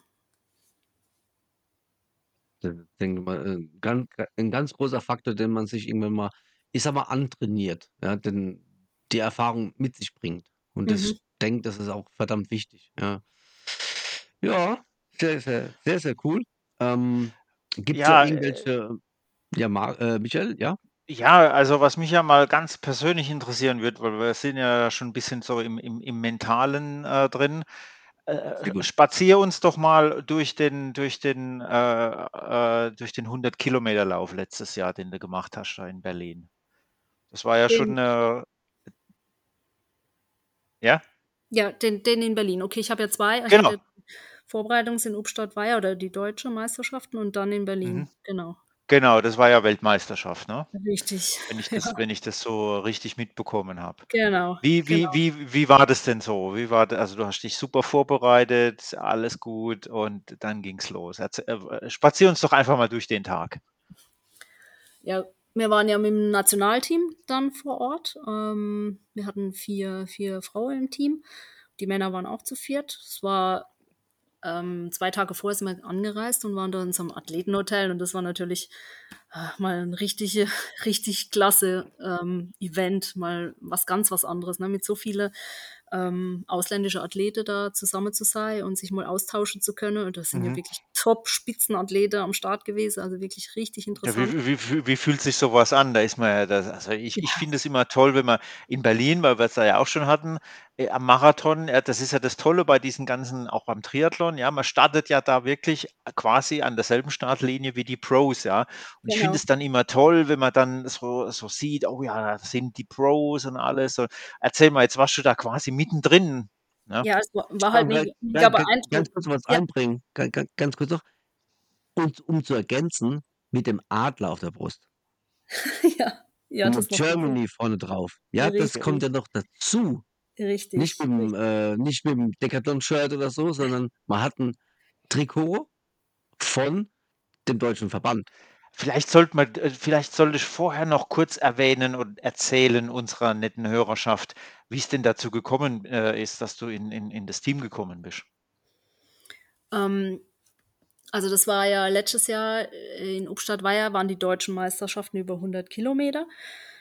Und äh, mein lieber Chef aus dem Laufladen, der Norden Ben Hassan, der hat zu mir damals gesagt gehabt, also wer ein echter, echter Ultraläufer sein will, bis dato hatte ich ja viele Ultra-Trails nur gemacht, der muss einmal die, auf der Straße die 100 Kilometer gelaufen sein, weil die sind messbar, die sind vergleichbar, die sind echt, das muss man einfach mal gemacht haben. Und dann habe ich gedacht, okay, dann melde ich mich doch mal zu Deutsche Ultra 100 Kilometer Straße an. Und bin da gestartet dann im April war es gewesen, letztes Jahr. Und ähm, ja, bin Ganz normal als äh, quasi als Age Grouperin, wie man so schön sagt. Ähm, gut, bei der, bei der Deutsche ist ja jeder, der im Verein angehörig ist, ja Mhm. mit in Ah, der okay. mit, mit drin. Age Grouper gab es dann bei der Weltmeisterschaft. Ja, Okay. und dann, dann bin ich da einfach also als Vereinsmitglied TSV Kandel da mitgelaufen und ähm, bin tatsächlich dritte Frau geworden. Und damit, also die Zeit, ja, 8, 8 Stunden 36, war ich dann plötzlich äh, im also war ich nominiert. Durch die Zeit, durch die Platzierung war ich dann im Nationalteam drin, habe dann ein Schreiben gekriegt vom Leichtathletikverband, ähm, dass in Berlin die Weltmeisterschaft stattfindet. Und wenn ich äh, Interesse habe und so, dann könnte ich im deutschen Team starten. Also es war natürlich mega. Also ich habe mir gedacht, es gibt's gar nicht. Habe mich so gefreut. Also unfassbar, weil mit sowas habe ich ja jetzt nicht wirklich gleich gerechnet. Also es war nicht unbedingt das Ziel direkt. Also aus meinem ersten Hunderter von der Straße dann gleich äh, nominiert zu werden, das war fantastisch einfach. ja, und so kam es, dass ich halt dann gesagt habe, ja, ich kann im August, ich habe Zeit und ich habe auch Lust, ich gehe mit. Und dann habe ich den Bundesadler gekriegt. so war das. Ja, und dann halt, wie gesagt, in Berlin waren wir dann halt ähm, ähm, als Team mit vier Frauen, vier Männer vor Ort. Und dann halt mit wirklich der Weltelite da im gleichen Hotel gesessen und äh, da kommst du dir unglaublich wichtig vor. Da hast du so ein VIP-Schildchen um und läufst die ganze Zeit im deutschen äh, Trainingsanzug durch Berlin, weil du durftest ja nichts anderes tragen. Ähm, ja, das war schon mal äh, richtig interessante Geschichte. Und dann gab es Wo hängt das Trikot Flaggenparade. jetzt? Bitte? Wo hängt das Trikot jetzt? Hast du, hat es einen besonderen Platz oder einfach irgendwo im Schrank? Gut, ich habe im Schrank ein extra Fach für die ganze Ausrüstung. Da gab es ja noch ein paar lange Hose, T-Shirts und so Sachen. Das hat alles ein extra Fach. Sehr genau. schön. Ja. Ja. Und ähm, ja, wie gesagt, dann war das halt mit Flaggenparade am Vortag, also so richtig, wo dann alle Länder dann aufgelaufen sind durch Bernau. Das war nicht in Berlin dann direkt, Mhm. sondern ein bisschen außerhalb. Und äh, ja, da riesige Festlichkeit dann mit, mit ähm, Vorträge von, vom DLV, von der äh, Internationale. Das war richtig, richtig cool, mal da dabei sein zu dürfen, ja. Genau. Okay. Und dann äh, hat die Nervosität natürlich so, ist so ein bisschen gestiegen, denke ich mal, ne? Ja, es geht. Also ich war Oder, oder wie, wie war so das Gefühl, so kurz vorm Start, so, okay, abgeklärt oder schon so ein bisschen, Ähm, abgeklärt ist ja immer ein bisschen falsch. Also ich bin, ich bin halt jemand, der nicht sehr nervös vor Läufen ist, weil was soll mir passieren? Ich mache das, was ich kann, ich laufe einfach. Und deswegen bin ich da immer relativ, relativ entspannt, sag ich mal. Ich habe meinen meinen Plan gehabt, wie ich, wie ich angehen will, das Ganze, wie, wie ich starten möchte, wie ich, wie ich vielleicht ähm, die zweite Hälfte möglicherweise ein bisschen schneller laufe. Und mein Trainer war mit vor Ort, der war auch dabei, das war auch sehr toll. Und dann war es halt so, dass ja morgens um, um sieben war man dann am Start gestanden. Dann wurde man nochmal so in die einzelne, ähm, wurde man halt mal nur kurz in, zusammengeführt als Team und nochmal überprüft. Da gab es dann Dopingkontrolle, ähm, also stichprobenweise. Und dann an der Startlinie, ja, das war dann schon toll. Und dann die Age Groups, die waren dann an einer separaten Startlinie und wir waren dann halt als äh, das National oder die ganzen Nationalteams waren dann in einer extra Line gestanden. Wir hatten auch separate ähm, Verpflegungsstelle, dass wir ja da nicht irgendwie was gereicht bekommen, was vielleicht irgendwie Doping beinhaltet. Und das war dann, ja, der Start des Ganzen. Und dann ging es halt los, als Startschuss und die sind alle losgerannt. Also ich kann es nur sagen, ich war im hinteren Feld. Das war mal so kurzes Erwachen. Aha, okay, alles klar. Die waren alle weg. Ich war wirklich so pff, unter der hintere 20 vielleicht und habe einfach versucht, mich da nicht mitreißen zu lassen, weil das ist immer die Mhm. Gefahr, wenn man dann denkt, man Mhm. muss da, aber 100 Kilometer sind lang und Wie ähm, viel, wie viel war, was war da so das Profifeld? Wie viel, wenn du sagst, bei den letzten 20, wie viel waren das dann? In, so wie ungefähr waren? So knapp, äh, knapp 150 oder so, Mhm, mhm, mhm. bestimmt, ja. Also es war schon deutlich, dass ich hinne war. ich habe es gesehen. Okay. Aber ich habe es halt Ja, einfach, aber äh, sometimes you are ahead, sometimes you are behind. The race is long. Ja, so ist es, genau. Und hinten wie die Ente fett, sagt man so schön. Und das habe ich mal wirklich versucht. Ja, echt wir brauchen, Andi, wir brauchen auch ein Phrasenschwein. ja, Notiz an mich. Nicht nur Phraseschwein, sondern äh, wir müssen echt mal gucken, dass wir so, Die äh, ganzen so, so. Ideen müssen wir mal so ein bisschen. ein bisschen sammeln. Wir, Ja, ja, genau. Wir wir machen da brauchen, wir groß brauchen so einen Business. T-Shirt-Drucker. Also Genau, wirklich äh, genau. jemand, der unsere, äh, sozusagen unsere ähm, Auswürfe quasi das direkt umsetzt in, in, in Genau. Shirt. Guter Okay, äh, äh, genau, back to business. Also, pass auf, äh, da ging es jetzt dann los, Startschuss und aufpassen, nicht mitreißen lassen. Nicht mitreißen lassen, ja. Das war wirklich sau. Genau. So. Es war eine 7,5 Kilometer Strecke, also das heißt zwei Wendepunktstrecken. Du hast immer deine Gegner, Gegnerinnen gesehen. Also Mhm. war permanent so mm, aneinander vorbeilaufen. Ne? Ähm, ja, und dann habe ich wirklich sehr gut mich eingeteilt, habe also am Anfang wirklich nicht schneller gemacht, als ich mir vorgenommen habe. Ich hatte noch eine Kollegin aus dem Nationalteam, mit der bin ich dann eine Zeit lang zusammengelaufen. Und ja, ich sag mal, die 50 Kilometer sind da auch relativ problemlos. Das ist äh, Tempo, da kann man sich unterhalten, das funktioniert. Also das war wirklich gut, gut eingeteilt auch, muss ich so sagen. Und dann hat sie Magenprobleme gekriegt und ist tatsächlich ganz ausgestiegen aus dem Rennen. Und dann war ich ein bisschen für mich. Und ähm, bei mir ist es dann so, ich laufe mich dann in den Flow rein. Also dann läuft es einfach, ich zähle die Runde gedanklich runter, ich versuche mal positiv zu reden, ja. Und es lief einfach bis Kilometer 70. Und äh, das kannte ich auch noch von der deutschen Meisterschaft, da habe ich dann Magenprobleme gehabt. Eine Runde lang, wo ich wirklich zu kämpfen hatte, was zu mir zu nehmen. Ich versuche immer an jedem, also man läuft ja immer am gleichen Verpflegungspunkt vorbei. Da hat jeder so vom DLV einen gestellten Betreuer gehabt, der was gereicht hat. Und da konnte ich auch gar nichts mehr zu mir nehmen bei Kilometer 60, äh, 70. Da hat dann der Marke tatsächlich ein bisschen rebelliert. Und das war aber so der Punkt, in, in dem Rennen wusste ich, das geht trotzdem, es geht vorbei. Damals bei der Deutschen, wo mir das bei 70 passiert ist, habe ich kurz über das Aussteigen nachgedacht, weil ich dachte, okay, mir geht's echt schlecht und das funktioniert nicht. Da ich aber da den Punkt auch schon überwunden hatte, wusste ich jetzt bei diesem 100er, das funktioniert, das geht weiter. Und habe es tatsächlich nach einer Runde, war es dann so, dass es wieder auf Normalmodus war. Ja, und dann merkst du dann gegen Ende, da steigen die Leute aus, sie werden langsamer, du überholst, du überholst immer mehr. Ja, genau das, was wir gesagt haben, am Anfang zu schnell los, das macht sich bei so einem 100er auf jeden Fall bemerkbar. Und das war dann wiederum Motivation für mich, weil dann geht das Gepusche los innerlich. Ja, da hat wieder jemand und die da vorne kriegst du auch noch und den kriegst du noch und da. Und dann hat mich das so durchgetrieben am Schluss, dass es dann wirklich, muss ich sagen, Mhm. letzte 20 Kilometer nochmal richtig gut lief. So vom Kopf her. Aber ist, ist es dann auch so, dass wenn man, wenn man schon die 70 auf der Uhr hat, man gar nicht dran denkt, dass man schon 70 hat, sondern eher so, oh Gott, oh Gott, noch 30. Oh, du lieber Gott. Nee, Oder, ist, oder ist das dann, oder ist das, äh, äh, gibt es da so ein, so ein, also bei mir ist es zumal, also ich, meine längste Distanz ist Marathon bisher. Mhm. Ja, und da ist tatsächlich so, dass ich so ab einem bestimmten Punkt, Mitte 30, dann gar nicht drüber nachdenke, was ich alles schon hinter mich gebracht habe, sondern oh, sieben Kilometer, das ist irgendwie, was weiß ich, meine halbe Trainingsstrecke. Oh, das ist ja ewig. Ja, ich glaube, bei der dann, Pia ist ähnlich wie bei mir, dass, äh, als ich den 100er gemacht habe, habe ich bei 60 Kilometer gesagt, jetzt nur noch ein Marathon. genau, den Satz habe ich auch gesagt. Nur noch ein Marathon. Zwei Mega, oder eineinhalb hast du ja schon, ich glaube, tatsächlich. Ultra, Sind alle bekloppt. Ultra Ne? ist nochmal mal. was, was anderes. Ja, ja, ich merke das Ja.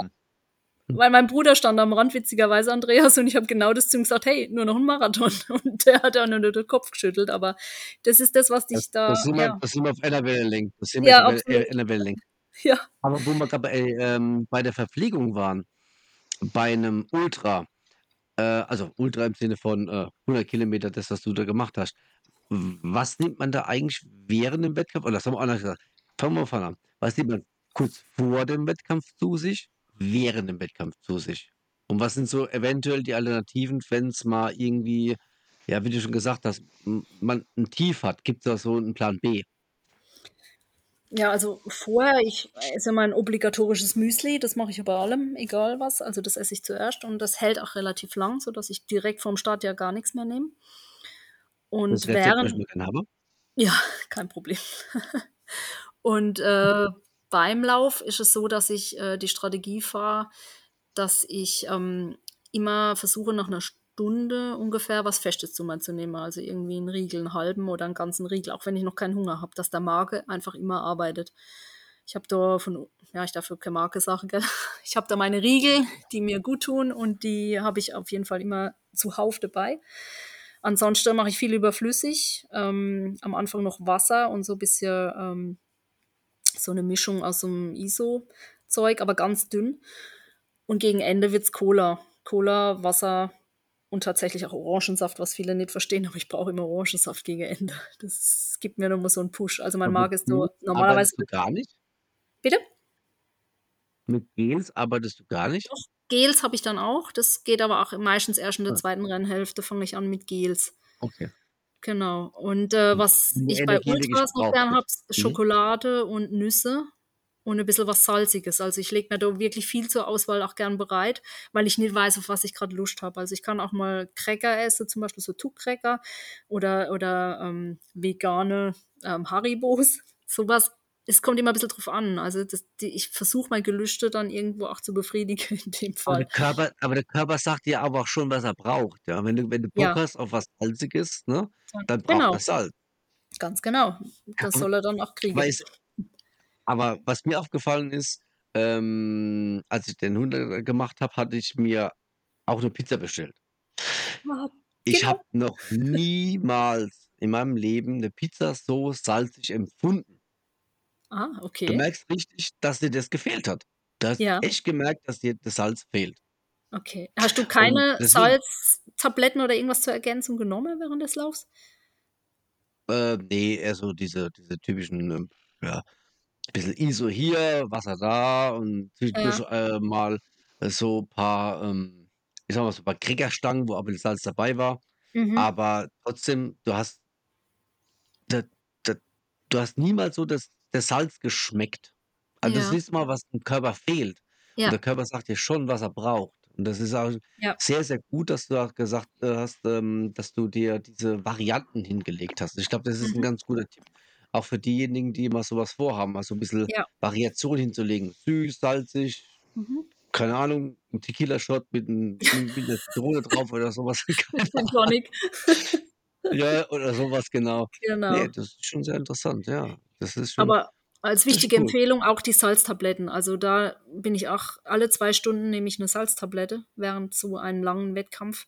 A, ähm, Mhm. vermindert auch die, Krampf, äh, die Krämpfe und B, das, was du gesagt hast, dass du da am Schluss so das Bedürfnis nach Salz hast, weil du merkst, es fehlt dir. Und du trinkst ja auch unglaublich viel und dass die, die Mineralstoffe nicht permanent ausgeschwemmt werden. Also auf jeden Fall Ja, mit Salz logisch, arbeite. logisch. Ja. Also das Kann Ich- ich ich- nur ich das unterstützen und unterstreichen. Äh, ich habe da auch meine unangenehmen Erfahrungen gemacht letztes Gell? Jahr Okay. in Frankfurt. Mhm. Besonders wenn es dann heiß ist, ne? Ich weiß nicht, wie es in Ja, Frankfurt ja, ja, ja. Ja. Also äh, Mhm. Genau. Salz- Und was, Tabletten, Das ausgesehen, äh, das ist das ganz hat immer wichtig. ein Top-Update ausgesehen. Also, da, wenn du, ja, ich wusste ja, wo du stehst, da habe ich mich halt zusammengerissen.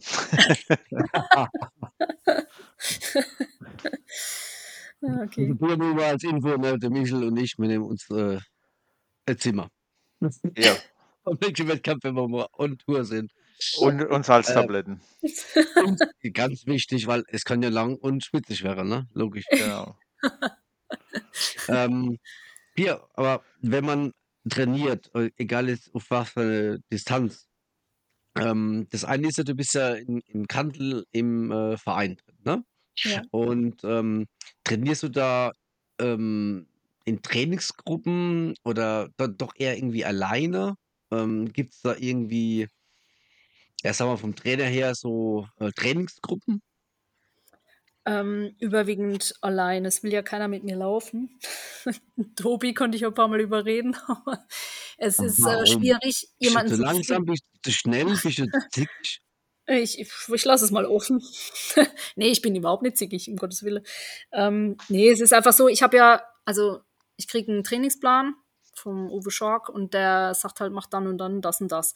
Jetzt muss es in meinen Alltag passen und jetzt brauche ich noch eine Person oder zwei oder eine Gruppe, die dann zufällig da auch kann. Und dann vielleicht noch das Tempo läuft oder so. Also das ist schwierig. Ich bin flexibler und äh, es ist leichter für mich, das in den Alltag einzubauen, wenn ich es einfach machen kann, dann, wenn es für mich reinpasst. Das ist das eine. Ich trainiere gern lange Läufe oder auch im, im Pfälzerwald mit äh, jemandem zusammen, weil es einfach schöner ist, wenn man sich da ein bisschen auch unterhalten kann, weil das Tempo ist dann nicht so hoch und dann kann man ein bisschen quatschen und es geht auch schneller um. Das klappt ab und zu, aber das ist dann, da verabrede ich mich individuell. Also jetzt irgendwie vom Verein aus ein Training mache ich selten mit. Die machen immer, die haben eine Laufgruppe, montags, mittwochs, freitags, aber die laufen zu ihrer Standardrunde und da passiert nicht viel. Also wenn ich jetzt äh, Intervalle machen muss oder so, passt das ja schon nicht. Und deswegen vom Mhm. Verein eher weniger. Wie gesagt, ein paar Freunde oder Freundinnen, die dann gerade auch so ähnliche Pläne haben, wo es passt. Oder wenn ich mich auf den Transalpin vorbereite, dann klar mit meiner Transalpin-Partnerin, da läuft man dann öfter zusammen, weil die Trainings dann auch zusammen geplant werden. Genau. Und ähm, was so die junge Generation angeht, äh, gerade vielleicht auch im Vereinsleben, ähm, hast du da schon irgendwie mal die Jungen mal gecoacht oder hast du vielleicht Interesse dran, die Jugend da so ein bisschen vielleicht an die Hand zu nehmen? Also im, im Verein haben wir tolle Trainer, die das machen mit der Jugend. Ich habe äh, eine zwei Erwachsenenlaufgruppe, die ich mache. Also das ist jetzt ähm, vom, von meinem Geschäft aus, da habe ich welche, die ich dann jeden Montag dann betreue beim Training und dann nochmal eine, eine Bankgruppe in Karlsruhe, für die ich ein Training gebe. Und die Jugend, wie gesagt, die, da haben wir extra Jugendtrainer im Verein, da bin ich jetzt bislang noch nicht dabei, aber kann ja alles noch kommen. Wenn es bei mir mal irgendwann weniger wird, habe ich natürlich schon Spaß dran, dann das äh, weiterzugeben, das. Ich habe ja auch einen Trainerschein gemacht, also von daher könnte ich das schon mir vorstellen, dass das auch mal auf die Jugend überschwappt.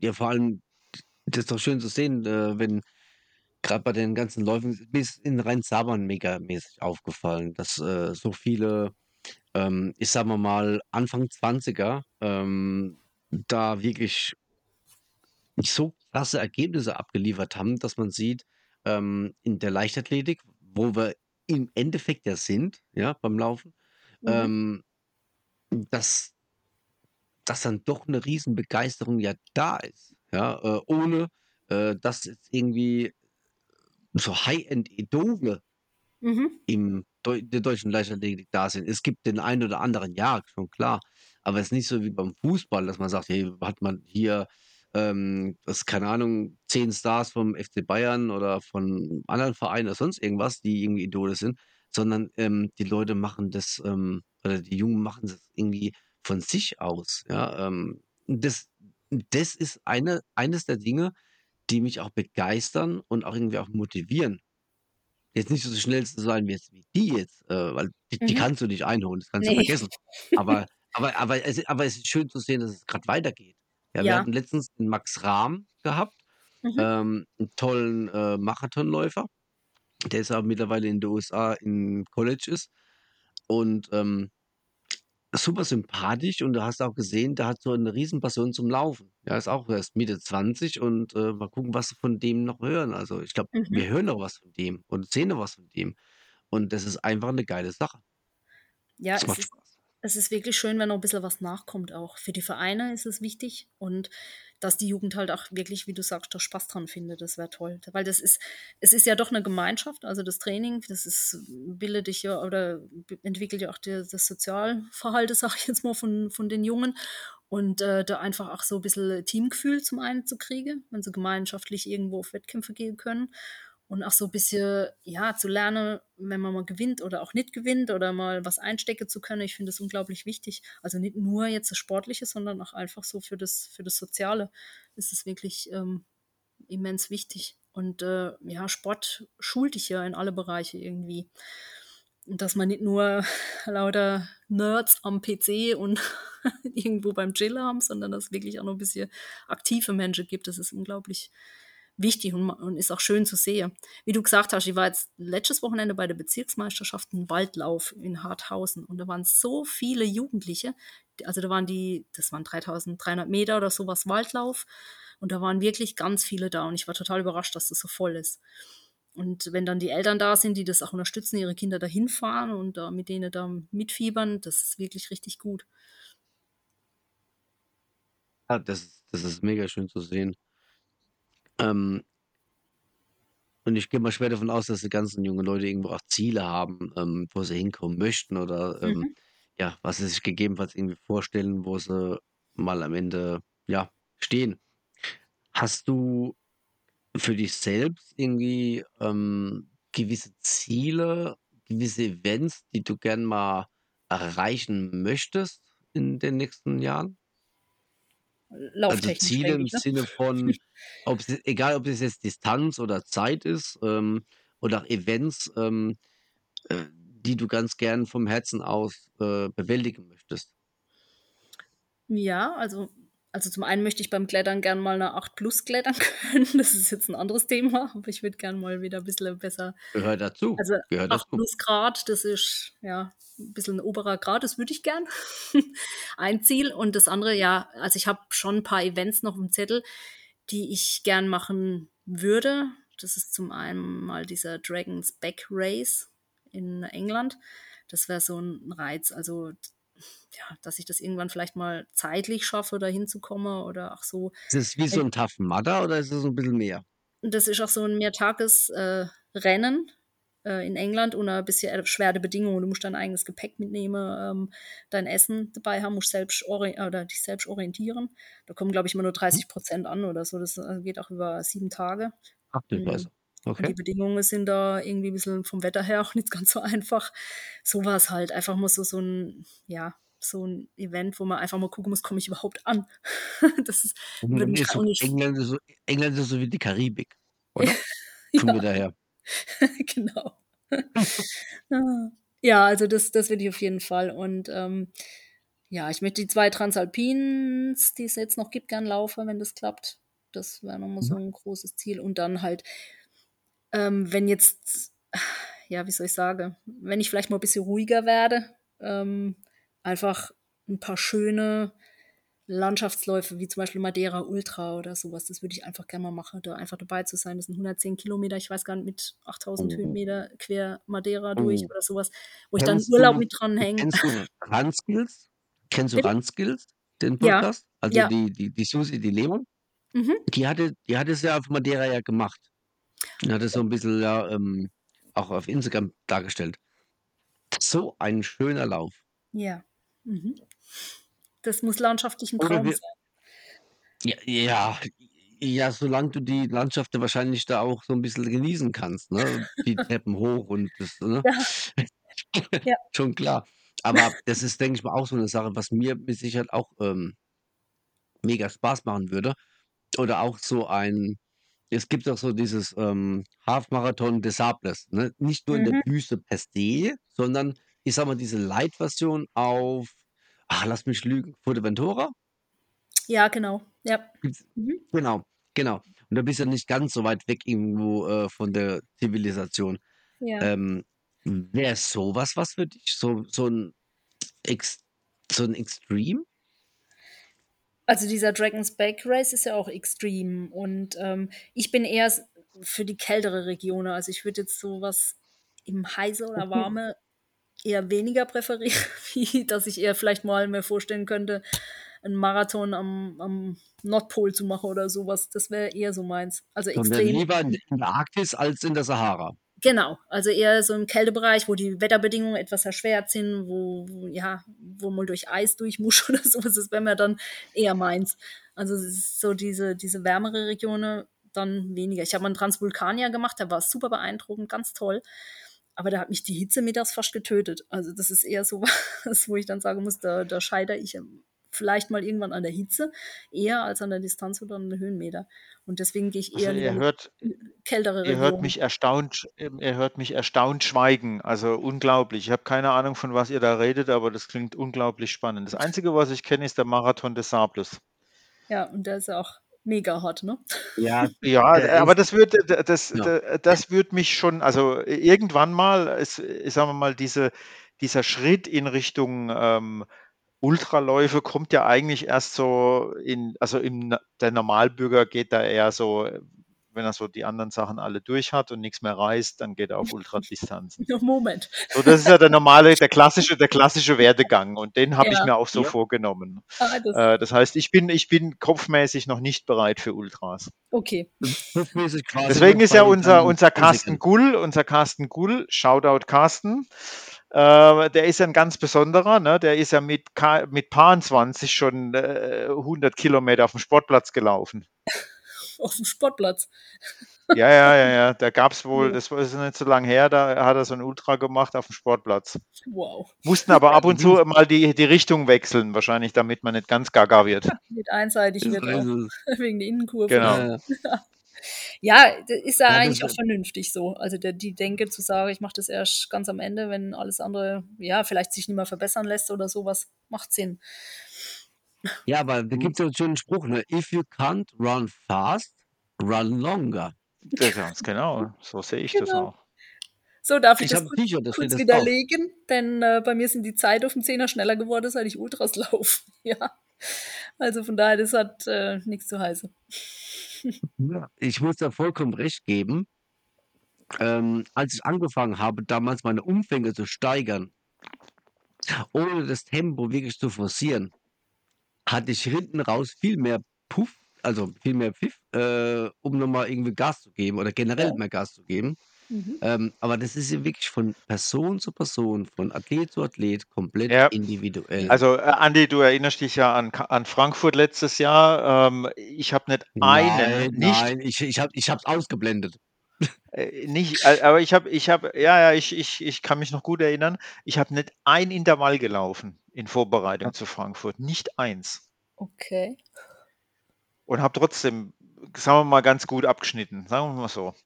Und ähm, ich glaube, das ist genau so, wie du sagst, ja, jeder ist da so ein bisschen anders ähm, und, und, und jeder hat da auch so eine andere Philosophie. Jetzt könnte man natürlich sagen, ja, hätte ich mal ordentlich noch Intervalle gebolzt und, und weiß, Temposteigerungsläufe gemacht, wer weiß, was da rausgekommen wäre. Aber ich bin ein sehr zufriedener und genügsamer Mensch, mir reicht das. Und äh, ich bin, ich Drei. bin kein so ein Intervallbolzer. Aber es ist Ja, richtig, aber was du sagst. Du kannst du wirklich der nicht auf. Sorry. Also gut, ich wollte nur sagen, bei ihm, bei ihm kommt es ja eigentlich äh, von, von dieser Kraftausdauer. Das Ding überhaupt, äh, sag ich mal, ähm, auf die Beine stellen zu können und am Ende noch genug Knöpfe zu haben, um das nach Hause zu bringen. Ja? Ja. Du musst nicht unbedingt, wa- wahrscheinlich hätte er noch 10 Kilometer weiterlaufen können. Mit der Vielleicht gleichen Pace. Mit der gleichen Pace, genau. Ja. Ja, das Äh, ist bei mir tatsächlich so. Ich, ich, wenn, ich mich, wenn ich mich wohlfühle auf einer Geschwindigkeit, dann laufe ich die durch. Das sieht man in den Schrittfrequenzen, das ist, da gibt es kaum Varianz. Das hört sich nach Genau, und, Ultraläufer äh, an, nach zukünftigem. Ja, ja vielleicht, ja. Aber ich, ich bin im Kopf noch nicht so weit.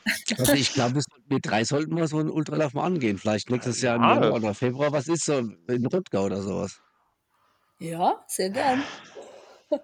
Da war Ja. ich erst, das ist super. Ähm, Kann ich nur empfehlen. Aber, aber Pierre, mir fehlt noch eine Sache. Ja. Mit diesen, mit diesen, mit diesen Events, die du gerne mal machen möchtest, äh, da fehlt mir eins noch dabei, bitte. Ja. Ja. Worüber haben wir geredet? Ein Triathlon? Nee. Nee. Laufen Ach so, Marathon Ach. Gott, ja, natürlich. Ich werde, das ist mein kl- erklärtes Ziel für nächstes Jahr, mit dem Andreas zusammen in Essen den Marathon unter drei Stunden laufen. Meinst du das? Genau. Ja. Also das klingt doch mal, was war dieses Jahr, nächstes Jahr? Nächstes Jahr. Nächstes Jahr. Wir haben noch anderthalb Jahre Nächstes Jahr, okay. Ja, Ja, das ist doable Genau. auf jeden Fall. ja, Dieses Ich Jahr ist zwar- Genussjahr und nächstes Jahr wieder, wieder, wird wieder Pain-Jahr. ja, genau. Und dann bereiten wir uns da schön drauf vor und dann wuppen wir die drei Stunden. Sehr gut. Ja. Das ist doch Stimmt. mal, das ist, das ist ja fast eine Ansage, ne? Ja, und das habe ich nicht vergessen, das war nur das Nahziel. Das andere ist ja noch in weiter Ferne, was ich vorhin genannt habe. Ne? Das Nahziel Ja, ist gut, okay, da gebe ich dir recht. Ja, genau. Da gebe ich dir recht. Ja, Ja. ja. Aber schön, dass, schön, dass du es immer noch äh, im Kopf hast. Ja. Natürlich, das habe ich, habe schon richtig Angst. Freude. Ja, Vor den drei Stunden, vor den Aber- Schmerzen. aber es ist, aber, aber es ist ja, wenn man mal aus, ähm, aus Läufersicht mal sieht, diese 10 unter 40, ähm, ein Halbmarathon, ich sage jetzt mal aus meiner Sicht unter 1,25, 1,23, 1,22, Mhm. den Marathon unter 3, dann bist du vielleicht bei 50 unter X, 100 unter X und so weiter. Es ist, ist es eigentlich eher Druck oder ist es eigentlich eher eine gewisse Freude, zu sagen, okay, ich gehe das jetzt mal an, jo, Das könnte schon schaffen und jo, wupp ich. Motivation auf jeden Wie Fall. gehst denn du dran? Ja, für mich das Motivation, weil du brauchst ja irgendwo Ziele. Also, so geht es mir Also, zumindest. also Motivation während des Laufs, ne? Also, we- also während des Wettkampfs, kurz davor und währenddessen, weil, ähm, also, also sorry, wenn ich das gerade will aushole, aber ähm, mein, mein, meine Denke ist eigentlich immer, ähm, die Motivation ist immer so diese, dieser, dieser Zündfunke, den Mhm. jeder hat, ja, den jeder auch braucht.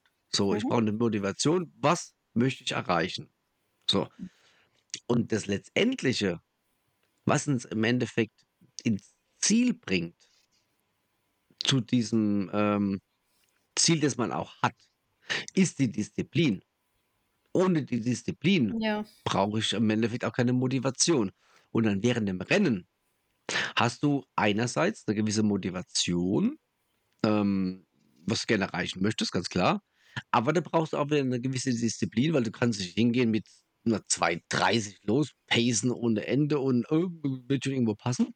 Oder auch umgekehrt, ähm, zu sagen, "Ja, ich lass mal locker angehen und hinten raus mal gucken, was passiert. Ja. Ja, gut, das ist richtig, ja. Das stimmt. Das stimmt. Und du brauchst Biss. Einfach einen guten Kopf. Ja, also ich habe es aber in Kandelwerk gemerkt. Ähm, der Kopf, der war, das war mein bester Freund in dem gut. Moment. Der hat, nee, Ja. nee, nee, mir ging's da, mir ging's da wirklich nicht gut. Äh, Wie du auch schon gesagt hast, wenn du mal ein paar Wochen raus bist aus dem Training, Mhm. das ist verheerend. Ja. Echt verheerend. Ja, aber was ich bei so Zielen halt immer ein bisschen schwierig finde, ähm, also wenn man sich jetzt vornimmt, den Marathon unter drei Stunden, es muss ja wirklich bis zum Tag X alles passen. Und ähm, Ja, das ist so schon tatsächlich das Schwierige, wenn man wenn sich sowas wirklich, das, genau, es kommt, wie es kommt. Und ja, ich meine, bei einem Marathon oder egal, bei so längeren Wettbewerben, so ein Halbmarathon, das kann man noch eher einschätzen, ja. mhm, Aber alles, was dann darüber hinausgeht, da kann viel passieren. Mhm, Und wenn, wenn, wenn man da irgendwie sich so viel Druck macht und sagt, ich möchte das jetzt unbedingt in X oder Y Zeit laufen, mhm, ähm, dann ist die Frustration unter Umständen groß, wenn man es dann nicht schafft. mhm, Deswegen, ich gehe mit jedem Ding, ich meine, ich bin ja kein Profi oder so. Klar, so Sachen sind immer toll, wenn man irgendwie Personal Best läuft oder sowas. Aber bei mir, ganz ehrlich, das passiert. Ja, das nehme ich mir nicht vor. Ja, Ich okay, fühle mich dann gut, ich weiß, okay, ja, es könnte klappen, aber okay, ja, schauen wir mal, was passiert. Ja, und, und dann hat man auch, dann, dann ist man auch nicht enttäuscht, wenn es jetzt nicht klappt. Ja, also da habe ich ehrlich gesagt auch keinen keinen keinen Blutdruck damit, weil it is what it is. Ja, das, was rauskommt, Ja, ist gut und daran, und daran freue ich mich. Und du bist währenddessen ja, wahrscheinlich ja, entspannter. Das ist natürlich auch ein Richtig, und, und, und, und das hilft dann natürlich auch Locker. tatsächlich dem, äh, dem, was man sich da vielleicht so ein bisschen im Hinterkopf vorgenommen hat, auch nahe zu kommen. So, genauso war es in Frankfurt. Ja. Ich habe mir nicht vorgenommen. Ich habe geguckt, ah, der Dahle ist gut drauf. Äh, der hat äh, 14 Tage vorher in Essen das Ding unter drei Stunden gelaufen. Ich hänge mich mal dran, Mhm. mal gucken, wie lange ich dranbleiben kann. Ja, das ist gut. Ja, aber i- ja gut, gerade mal auf Frankfurt bezogen. Ähm, also generell mit, dem- mit, mit Michel zu laufen, ist es immer wieder eine Wonne. Und äh, wenn man die Bilder mal sieht, das ist äh, ja Gleichschritt, Wingman, das ist, das passt. Ja, ähm, man fühlt, man versteht sich quasi, sagen wir mal, ähm, ja, ähm, in der Metaebene oder wie, man wie man das schön nennt. Ähm, aber irgendwo hast du dann einen Punkt, wo du sagst: „Okay, es geht jetzt gerade nicht mehr“, warum auch immer.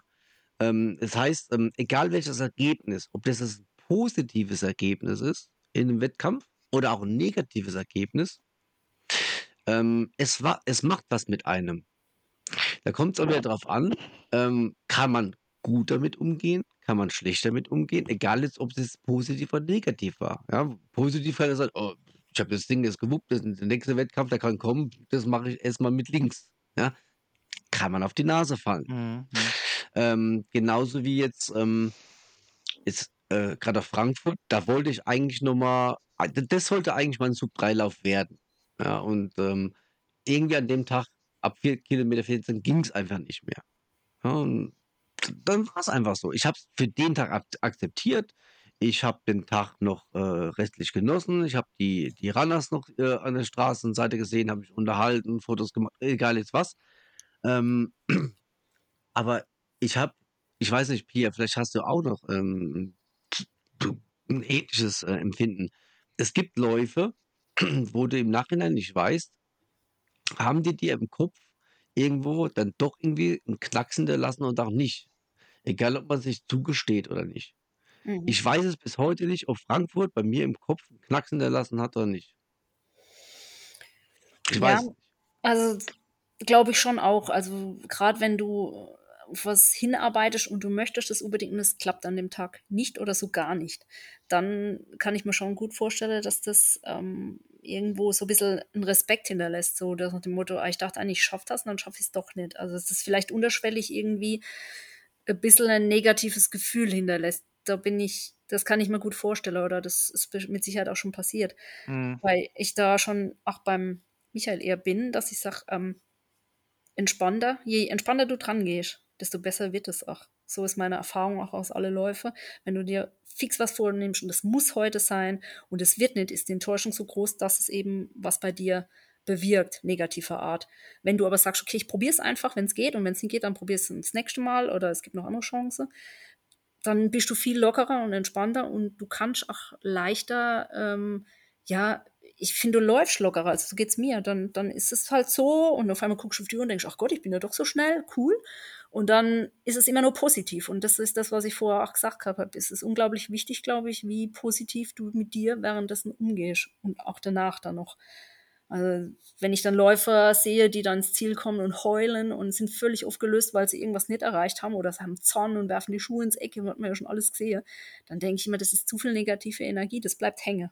Also wie du sagst, Mhm. das ist, ah, das war ein verdammter Mistlauf für das nächste Mal wirklich auch wieder so oder so, das, das macht was mit dir. Aber wenn du entspannter und locker bist und dir auch Spielräume einräumst und sagst, ich würde es jetzt zwar gerne heute machen, aber wenn es nichts wird, dann ist es halt so. Ich glaube, dann kannst du dann viel mehr Positives mitnehmen und beim nächsten Mal bist du auch besser, wieder besser am Start. So denke ich, also so geht's mir auch. Ich kann mich an einen einzigen Lauf erinnern, wo ich wirklich, da bin ich schon hin und habe gedacht, mir, normal höre ich immer so ein bisschen auf mein Bauchgefühl und dachte, oh, heute geht mir es eigentlich gar nicht gut und es ist keine gute Idee, den Lauf zu machen. Und ich habe es trotzdem gemacht. Und es war eine Katastrophe und ich habe diesen Lauf immer in negativer Erinnerung. Ich will da gar nicht mehr hin. Eigentlich hat jeder gesagt, gehst nochmal, läufst nochmal. Ne, ich will da nicht mehr hin. Und es war nur, weil ich einfach negativ von Anbeginn war und es auch negativ beendet habe. Und das Mhm. will ich eigentlich nicht mehr machen. das ist so jetzt. Ja, so, so ungefähr ist ja genau das, was ich meine. Gut, wahrscheinlich hat mich dann in Frankfurt irgendeine Infektion ausgebremst, ne? Aber trotzdem, man Ja. weiß es nicht. Aber Genau. letztendlich, ähm, ich habe, was mir wichtig ist, ist egal, ob es Frankfurt oder Kandel jetzt war, ich bringe das Ding zu Ende. Genau, Damit ich zumindest mal für das mit mir, im Rhein. wie heißt es schön, Mhm. d'accord, im Rhein und d'accord Ja, bin. ja. Ähm, und das ist für mich eigentlich immer das Wichtigste. Ja. Ähm, Ziel ankommen, egal wie lang das und vor allem, ähm, was ich finde ist, und ich gehe mal davon aus, du siehst es genauso oder auch ähnlich, wenn jetzt jemand äh, fünf Stunden für einen Marathon braucht, ist derjenige fünf Stunden auf den Füßen. Ja, Das muss aber respektiert werden. Ja, also genau. ähm, ich, ich sehe ich seh so, ich gucke, dass ich den Marathon so schnell wie möglich äh, absolviere, ähm, damit ich schneller wieder äh, fertig bin und was trinken, was essen kann und andere sind noch unterwegs. Und das Mhm. ist heftig. Also Naja, heftig genau. im positiven Sinne. Mhm. Richtig. Muss man Ja. auch nicht, darf man auch nicht vergessen, ne? Ist aber auch gute Einstellung, DNF ist not an option, ne? Das sage ich mir auch immer, egal wie, weil viele ja sagen, oh, das wird halt Egal nichts, ich wie. gehe raus, dann kann ich weiter trainieren oder so. Nee, also für mich, wenn DNF ein schlimmeres, ein schlimmerer DNF? Knacks. Bitte? Hattest du schon DNF?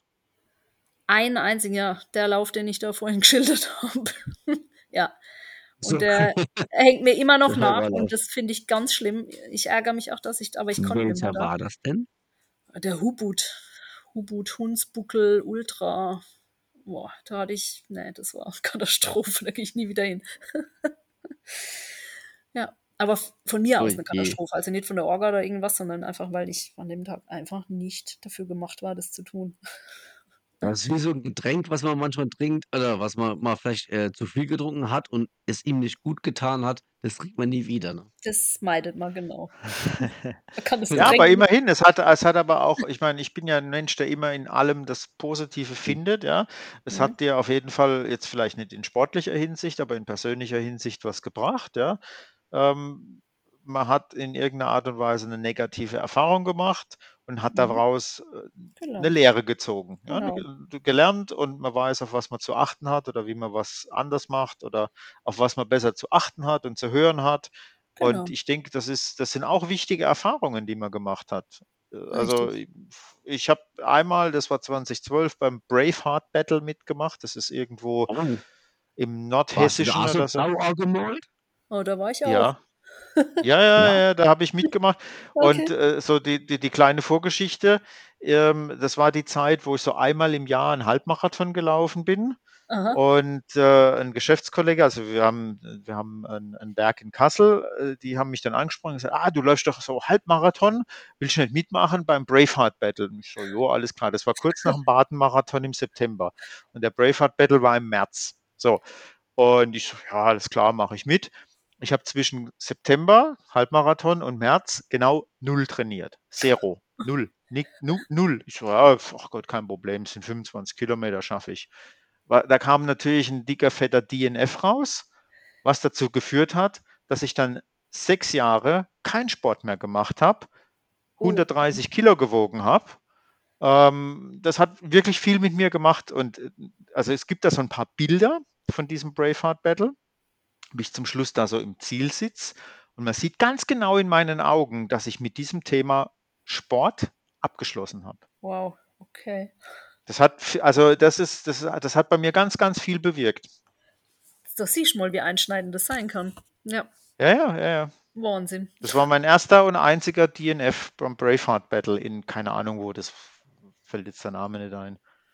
Äh, ja, ich war auch dort. Ich weiß gerade auch nicht mehr, wo das war. Ja, ja. Und ich würde sowas auch nie mehr machen. Ich würde so ein, so, so, so ein du, Hindernislauf, ist ja eigentlich was ja. Cooles. Ja. Äh, Eigentlich, also es war eigentlich eine coole Nummer, es war eine super Mhm. Veranstaltung Mhm. und so weiter und so fort. Und ich fand, äh, so, ich glaube, ich bin bei Kilometer 17 oder so bin ich ausgestiegen. Bis dahin fand ich es cool, aber irgendwann hat es Klick gemacht im Kopf. Mhm. So, warum mache ich das hier? Äh, und ich war natürlich körperlich völlig am Ende, ja, ja. und bin dann halt ausgestiegen. Ähm, ich glaube, ich war dann sogar mittlerweile sogar schon letzter, ja, im, vom Gesamtfeld. Und ja, das hat so viel mit mir gemacht, dass ich von dem Tag an sechs Jahre mindestens keinen Sport mehr gemacht habe. Aber genau gar nichts. Das Also solche, solche Erlebnisse können dich wirklich aus der Bahn werfen, ja, krasse definitiv. Konsequenz. Und du hast daraus gelernt, dass du eben jetzt wahrscheinlich lockerer einfach an die Sache auch dran gehst, wie du sagst, mal gucken, was rauskommt. Und dich wahrscheinlich Genau. auch besser vorbereitest bei so Dingen, ganz klar. Ja, äh, äh, Ja. jetzt ist natürlich der Mensch, der ich damals war und der heutige Mensch, es ist zwar ph- physisch immer noch der gleiche, aber mental was ganz was anderes. Ja, Ähm, Physisch auch nicht. Physisch aber auch nicht. Das, du bist ein komplett nee, anderer aber Mensch. äh, ja, ich meine jetzt physisch im Sinne von ähm, Von der Masse, DNA Masse, her- Masse, Massebilanz. ja, nee, aber äh, das ist ja, wie gesagt, aber ich kann das auch nur unterstreichen und Mhm. deswegen, also ich würde so eine, so- wenn jetzt einer kommen würde und so, ah, lass uns mal da so bei so einem Tough Mudder oder irgendwas mitmachen, würde ich sagen, ne, nie. never ever, Da ja. habe ich keinen Bock drauf, never ever. Ich habe da so viele negative Assoziationen dazu, never ever.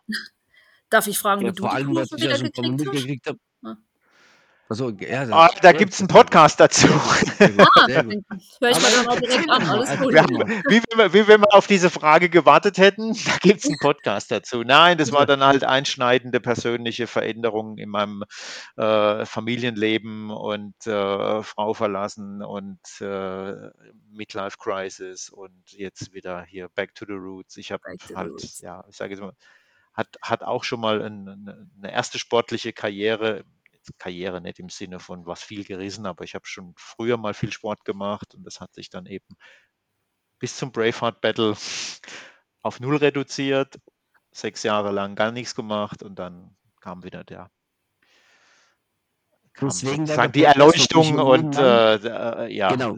der Rest ist Historie. Mann, Iron Man, ne? Genau, kann man empfehlen, guter Podcast. Dann höre ich mir den mal an. Sehr informativ auf jeden Fall. Und äh, Ja, und da lernt man auch viel äh, über, was ist die Tagesrandlage, ne? richtig, genau. Das habe ich ja schon gelernt. Okay. Zumindest was es, was es ist. Ja. Gut, ähm, es sind jetzt noch ähm, zwei Sachen, was äh, eigentlich sehr interessant werden. Also du hast ja schon so viele Läufer gehabt, äh, erlebt. Ähm, was man auch sehr, sehr schön auf ähm, deiner Homepage lesen kann, das muss man jetzt mal kurz am Rande erwähnen. Die Pia hat äh, eine Homepage runpierrun.de, zwischendrin mit diesen Bindestrichen. Ich werde es Genau. verlinken in der In den Show Notes, in den Show Notes, sehr in lesenswert. den Shownotes. Äh, mega.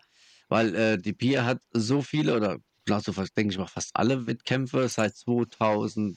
14 16, Ultras, ja, äh, ja genau. das- Ja, genau. Ähm, dokumentiert, auch mit ähm, eigenen Berichten, mit Zeitungsberichten und so weiter und so fort.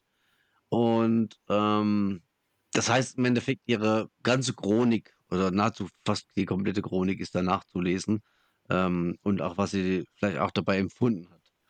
Sehr informativ, sehr interessant. Also boah, ich habe angefangen zu lesen und ich lese immer noch weiter und bin jedes Mal immer wieder erstaunt, wie ähm, wenn man sieht, wie ein Sportler sich irgendwo entwickeln kann oder entwickelt, so gesagt.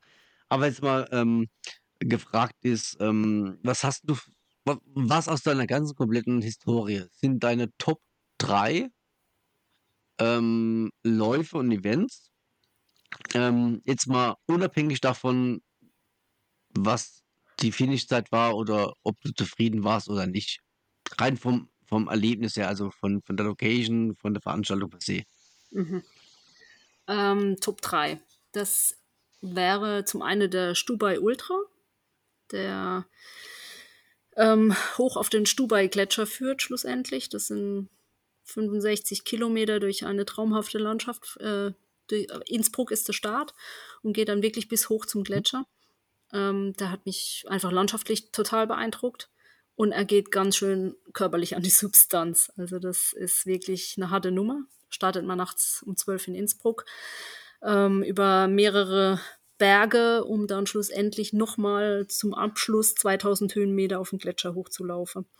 Ähm, kann ich wirklich Du empfehlen. macht die Höhe auch schon, ja, du macht die Höhe auch schon zu schaffen. die Höhe, ja, äh, wie gesagt, auch das, das am Stück, also so 2000 Höhenmeter, wenn du schon, was weiß ich, wie viele Kilometer im Bein hast und auch schon Okay. Höhenmeter drin hast, also 6000 waren es dann knapp am Schluss.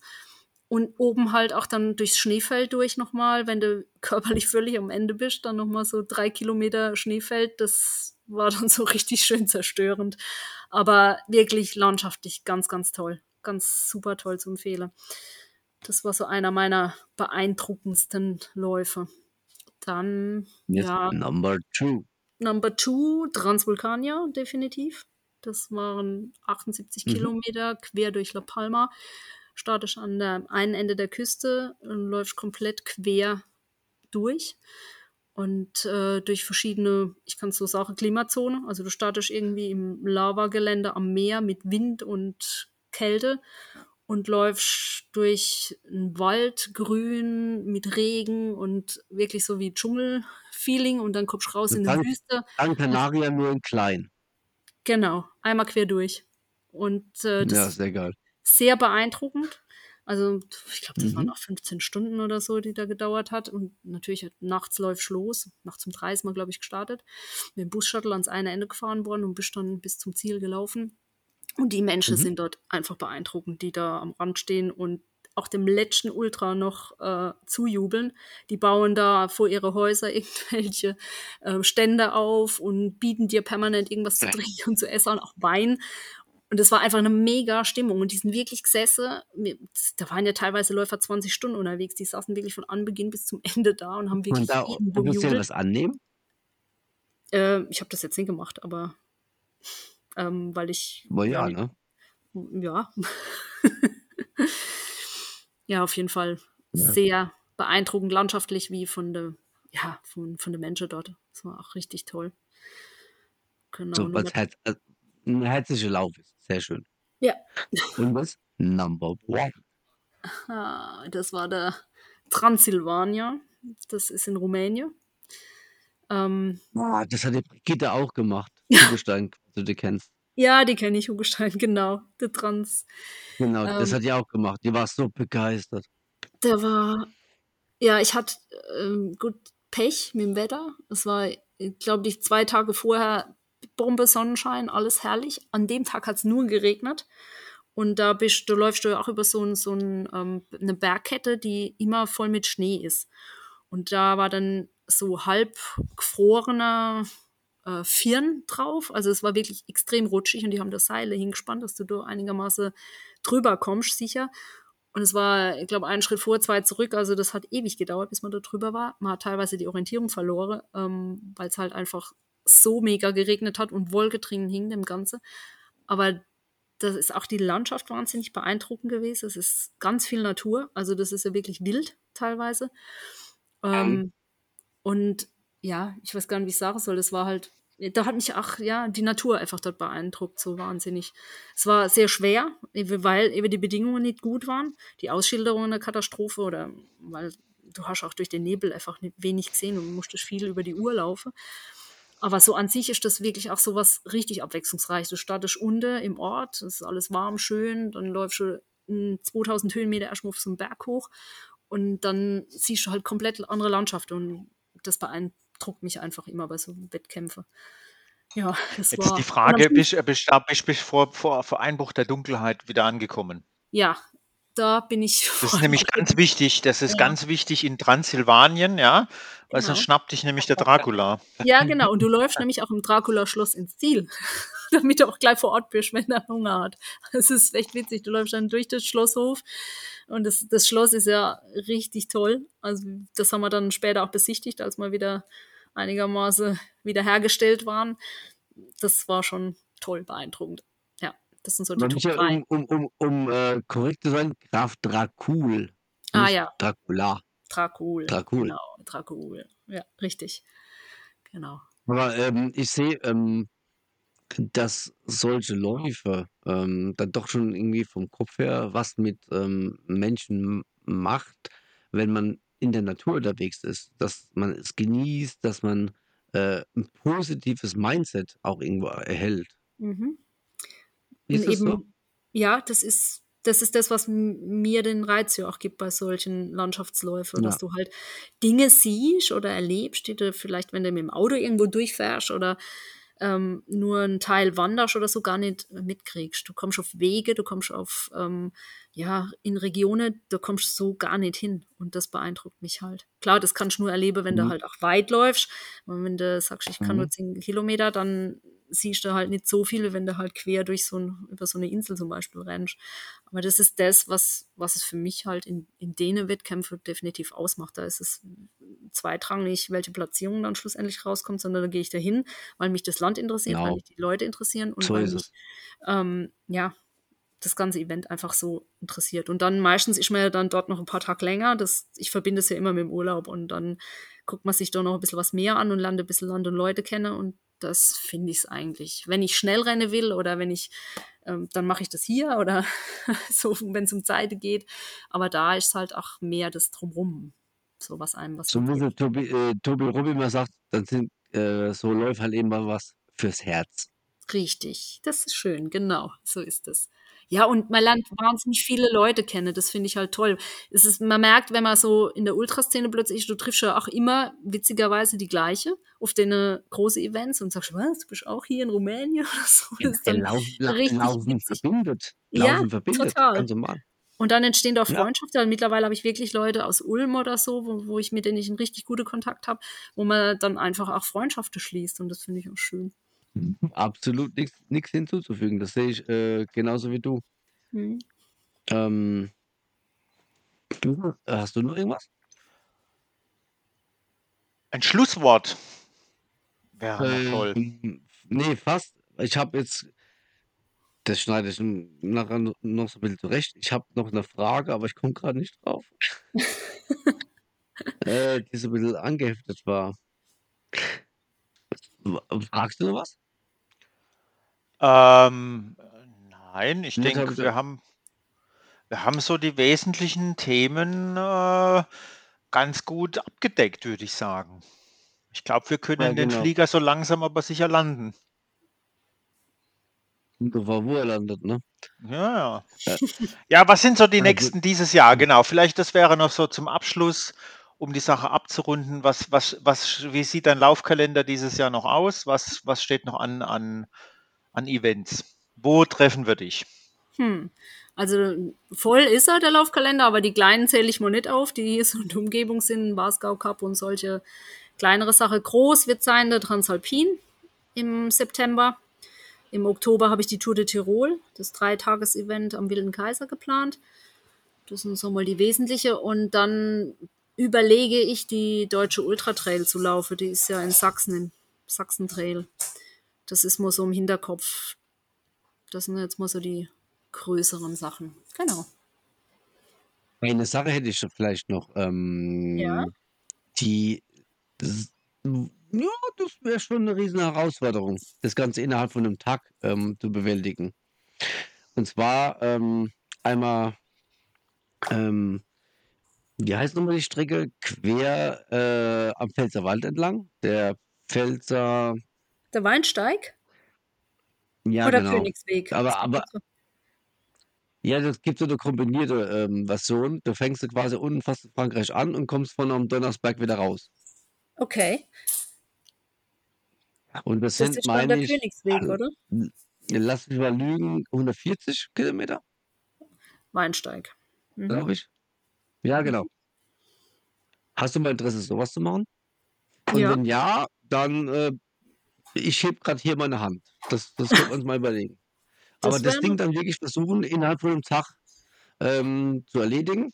Ja, Ähm, allerdings brauchen wir halt eben dann ein paar Helfer, die halt VPs machen. Das ist klar. das ist das kleinste Problem. Also was Vergleichbares haben wir mal äh, gemacht, habe ich mit einem Kumpel einen Hunderter durch die Pfalz, haben wir aber einen- am Hartrand entlang, Richtung Neustadt und dann hinterrum wieder zurück. Also Leute, die da gerne VPs unterwegs machen, die kann ich gut organisieren. Da waren auch damals vier, fünf Leute dabei, die das richtig toll gemacht haben. Gerne. Also fände ich eine super Idee. Gutes Training. Können wir mal, du, Ja. das können wir, das können wir echt mal für Ja. die nächsten ein, zwei, drei Jahre mal Ja. ins Auge nehmen. Und mir ist auch mittlerweile eingefallen, Das ist Michel, ganz, ganz, ganz geil, weil das ist wieder eine Geschäftsidee. Ist, also den Tobi Rob, den wir ja vorhin schon mal ein paar Mal thematisiert haben, Mhm. der liebt ja dieses Swim-Run. Mhm. So, da du ja aber nicht ganz gerne schwimmst, sondern gerne läufst und auch gerne kletterst, vielleicht gibt es ja auch äh, so eine Marktlücke für Run and Climb oder Climb and Run. Also mit äh, notiert, Michel? Hast du es? Äh, Ich habe das, ich habe das, ja, ja, ja, ja, ja. Mhm. So eine Vielleicht- Multisport, äh, wenn nicht, haben wir das jetzt, sollte man gleich mal gucken und patentieren lassen, äh, ob es diese Multisport-Aktivität vielleicht schon gibt oder eben nicht. Ja, ja. so ganz ehrlich, ich glaube nicht. Und ich denke mal, die Pia, der wäre äh, eine der, der Pionierinnen, ähm, die das Ganze hier. Sogar eine. Pionierin Ja, sozusagen. Pionierin. Eine Genau, oh. Pionierin. Ich will ein Oh. T-Shirt.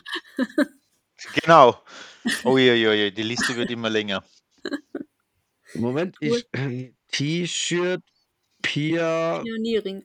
Pia, Pionierin. Hab, ich habe es aufgeschrieben. Swim and Climb. Nee, halt was, Run and Climb. Run and Climb, lass das Run Swim weg. Genau. Super. Pia, Genau, in diesem Sinne. Finden?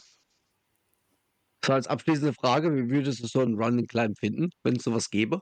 Ja, das wäre genau mein Ding, ne? Das wäre nicht schlecht. Sehr schön. Aber das muss auch zu zweit machen, weil einer muss ja immer sichern und einer muss klettern, gell? Das ist wie beim Swimrun, du musst auch zu zweit sein. Perfekt. Genau, da ist wahrscheinlich, genau, und da ist natürlich dann auch ein bisschen so die Challenge, das äh, braucht man auch ein bisschen mehr Material beim Klettern und so. Mhm, Ähm, ist dann auch ein bisschen vielleicht eine logistische Herausforderung, genau. aber da kann man vielleicht mal drüber nachdenken. Ja, das wäre gar nicht schlecht. Oder man darf einen dritten Mann mitnehmen, der dann immer an die Felsen dann das Seil zumindest deponiert. Genau, das irgendein nicht tragen Sherpa muss. oder sowas. Genau. Sherpa. Ja, sehr gut. Boah, aber, aber, aber mit Alpaka neben dran, ganz, also ganz Ja. wichtig. Definitiv.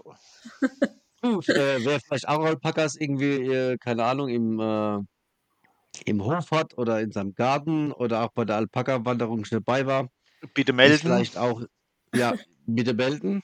Und vielleicht meldet sich aber auch ähm, der Chaco. Äh, Chaco, was meinst du dazu? Zum Schluss noch etwas, was man wissen muss.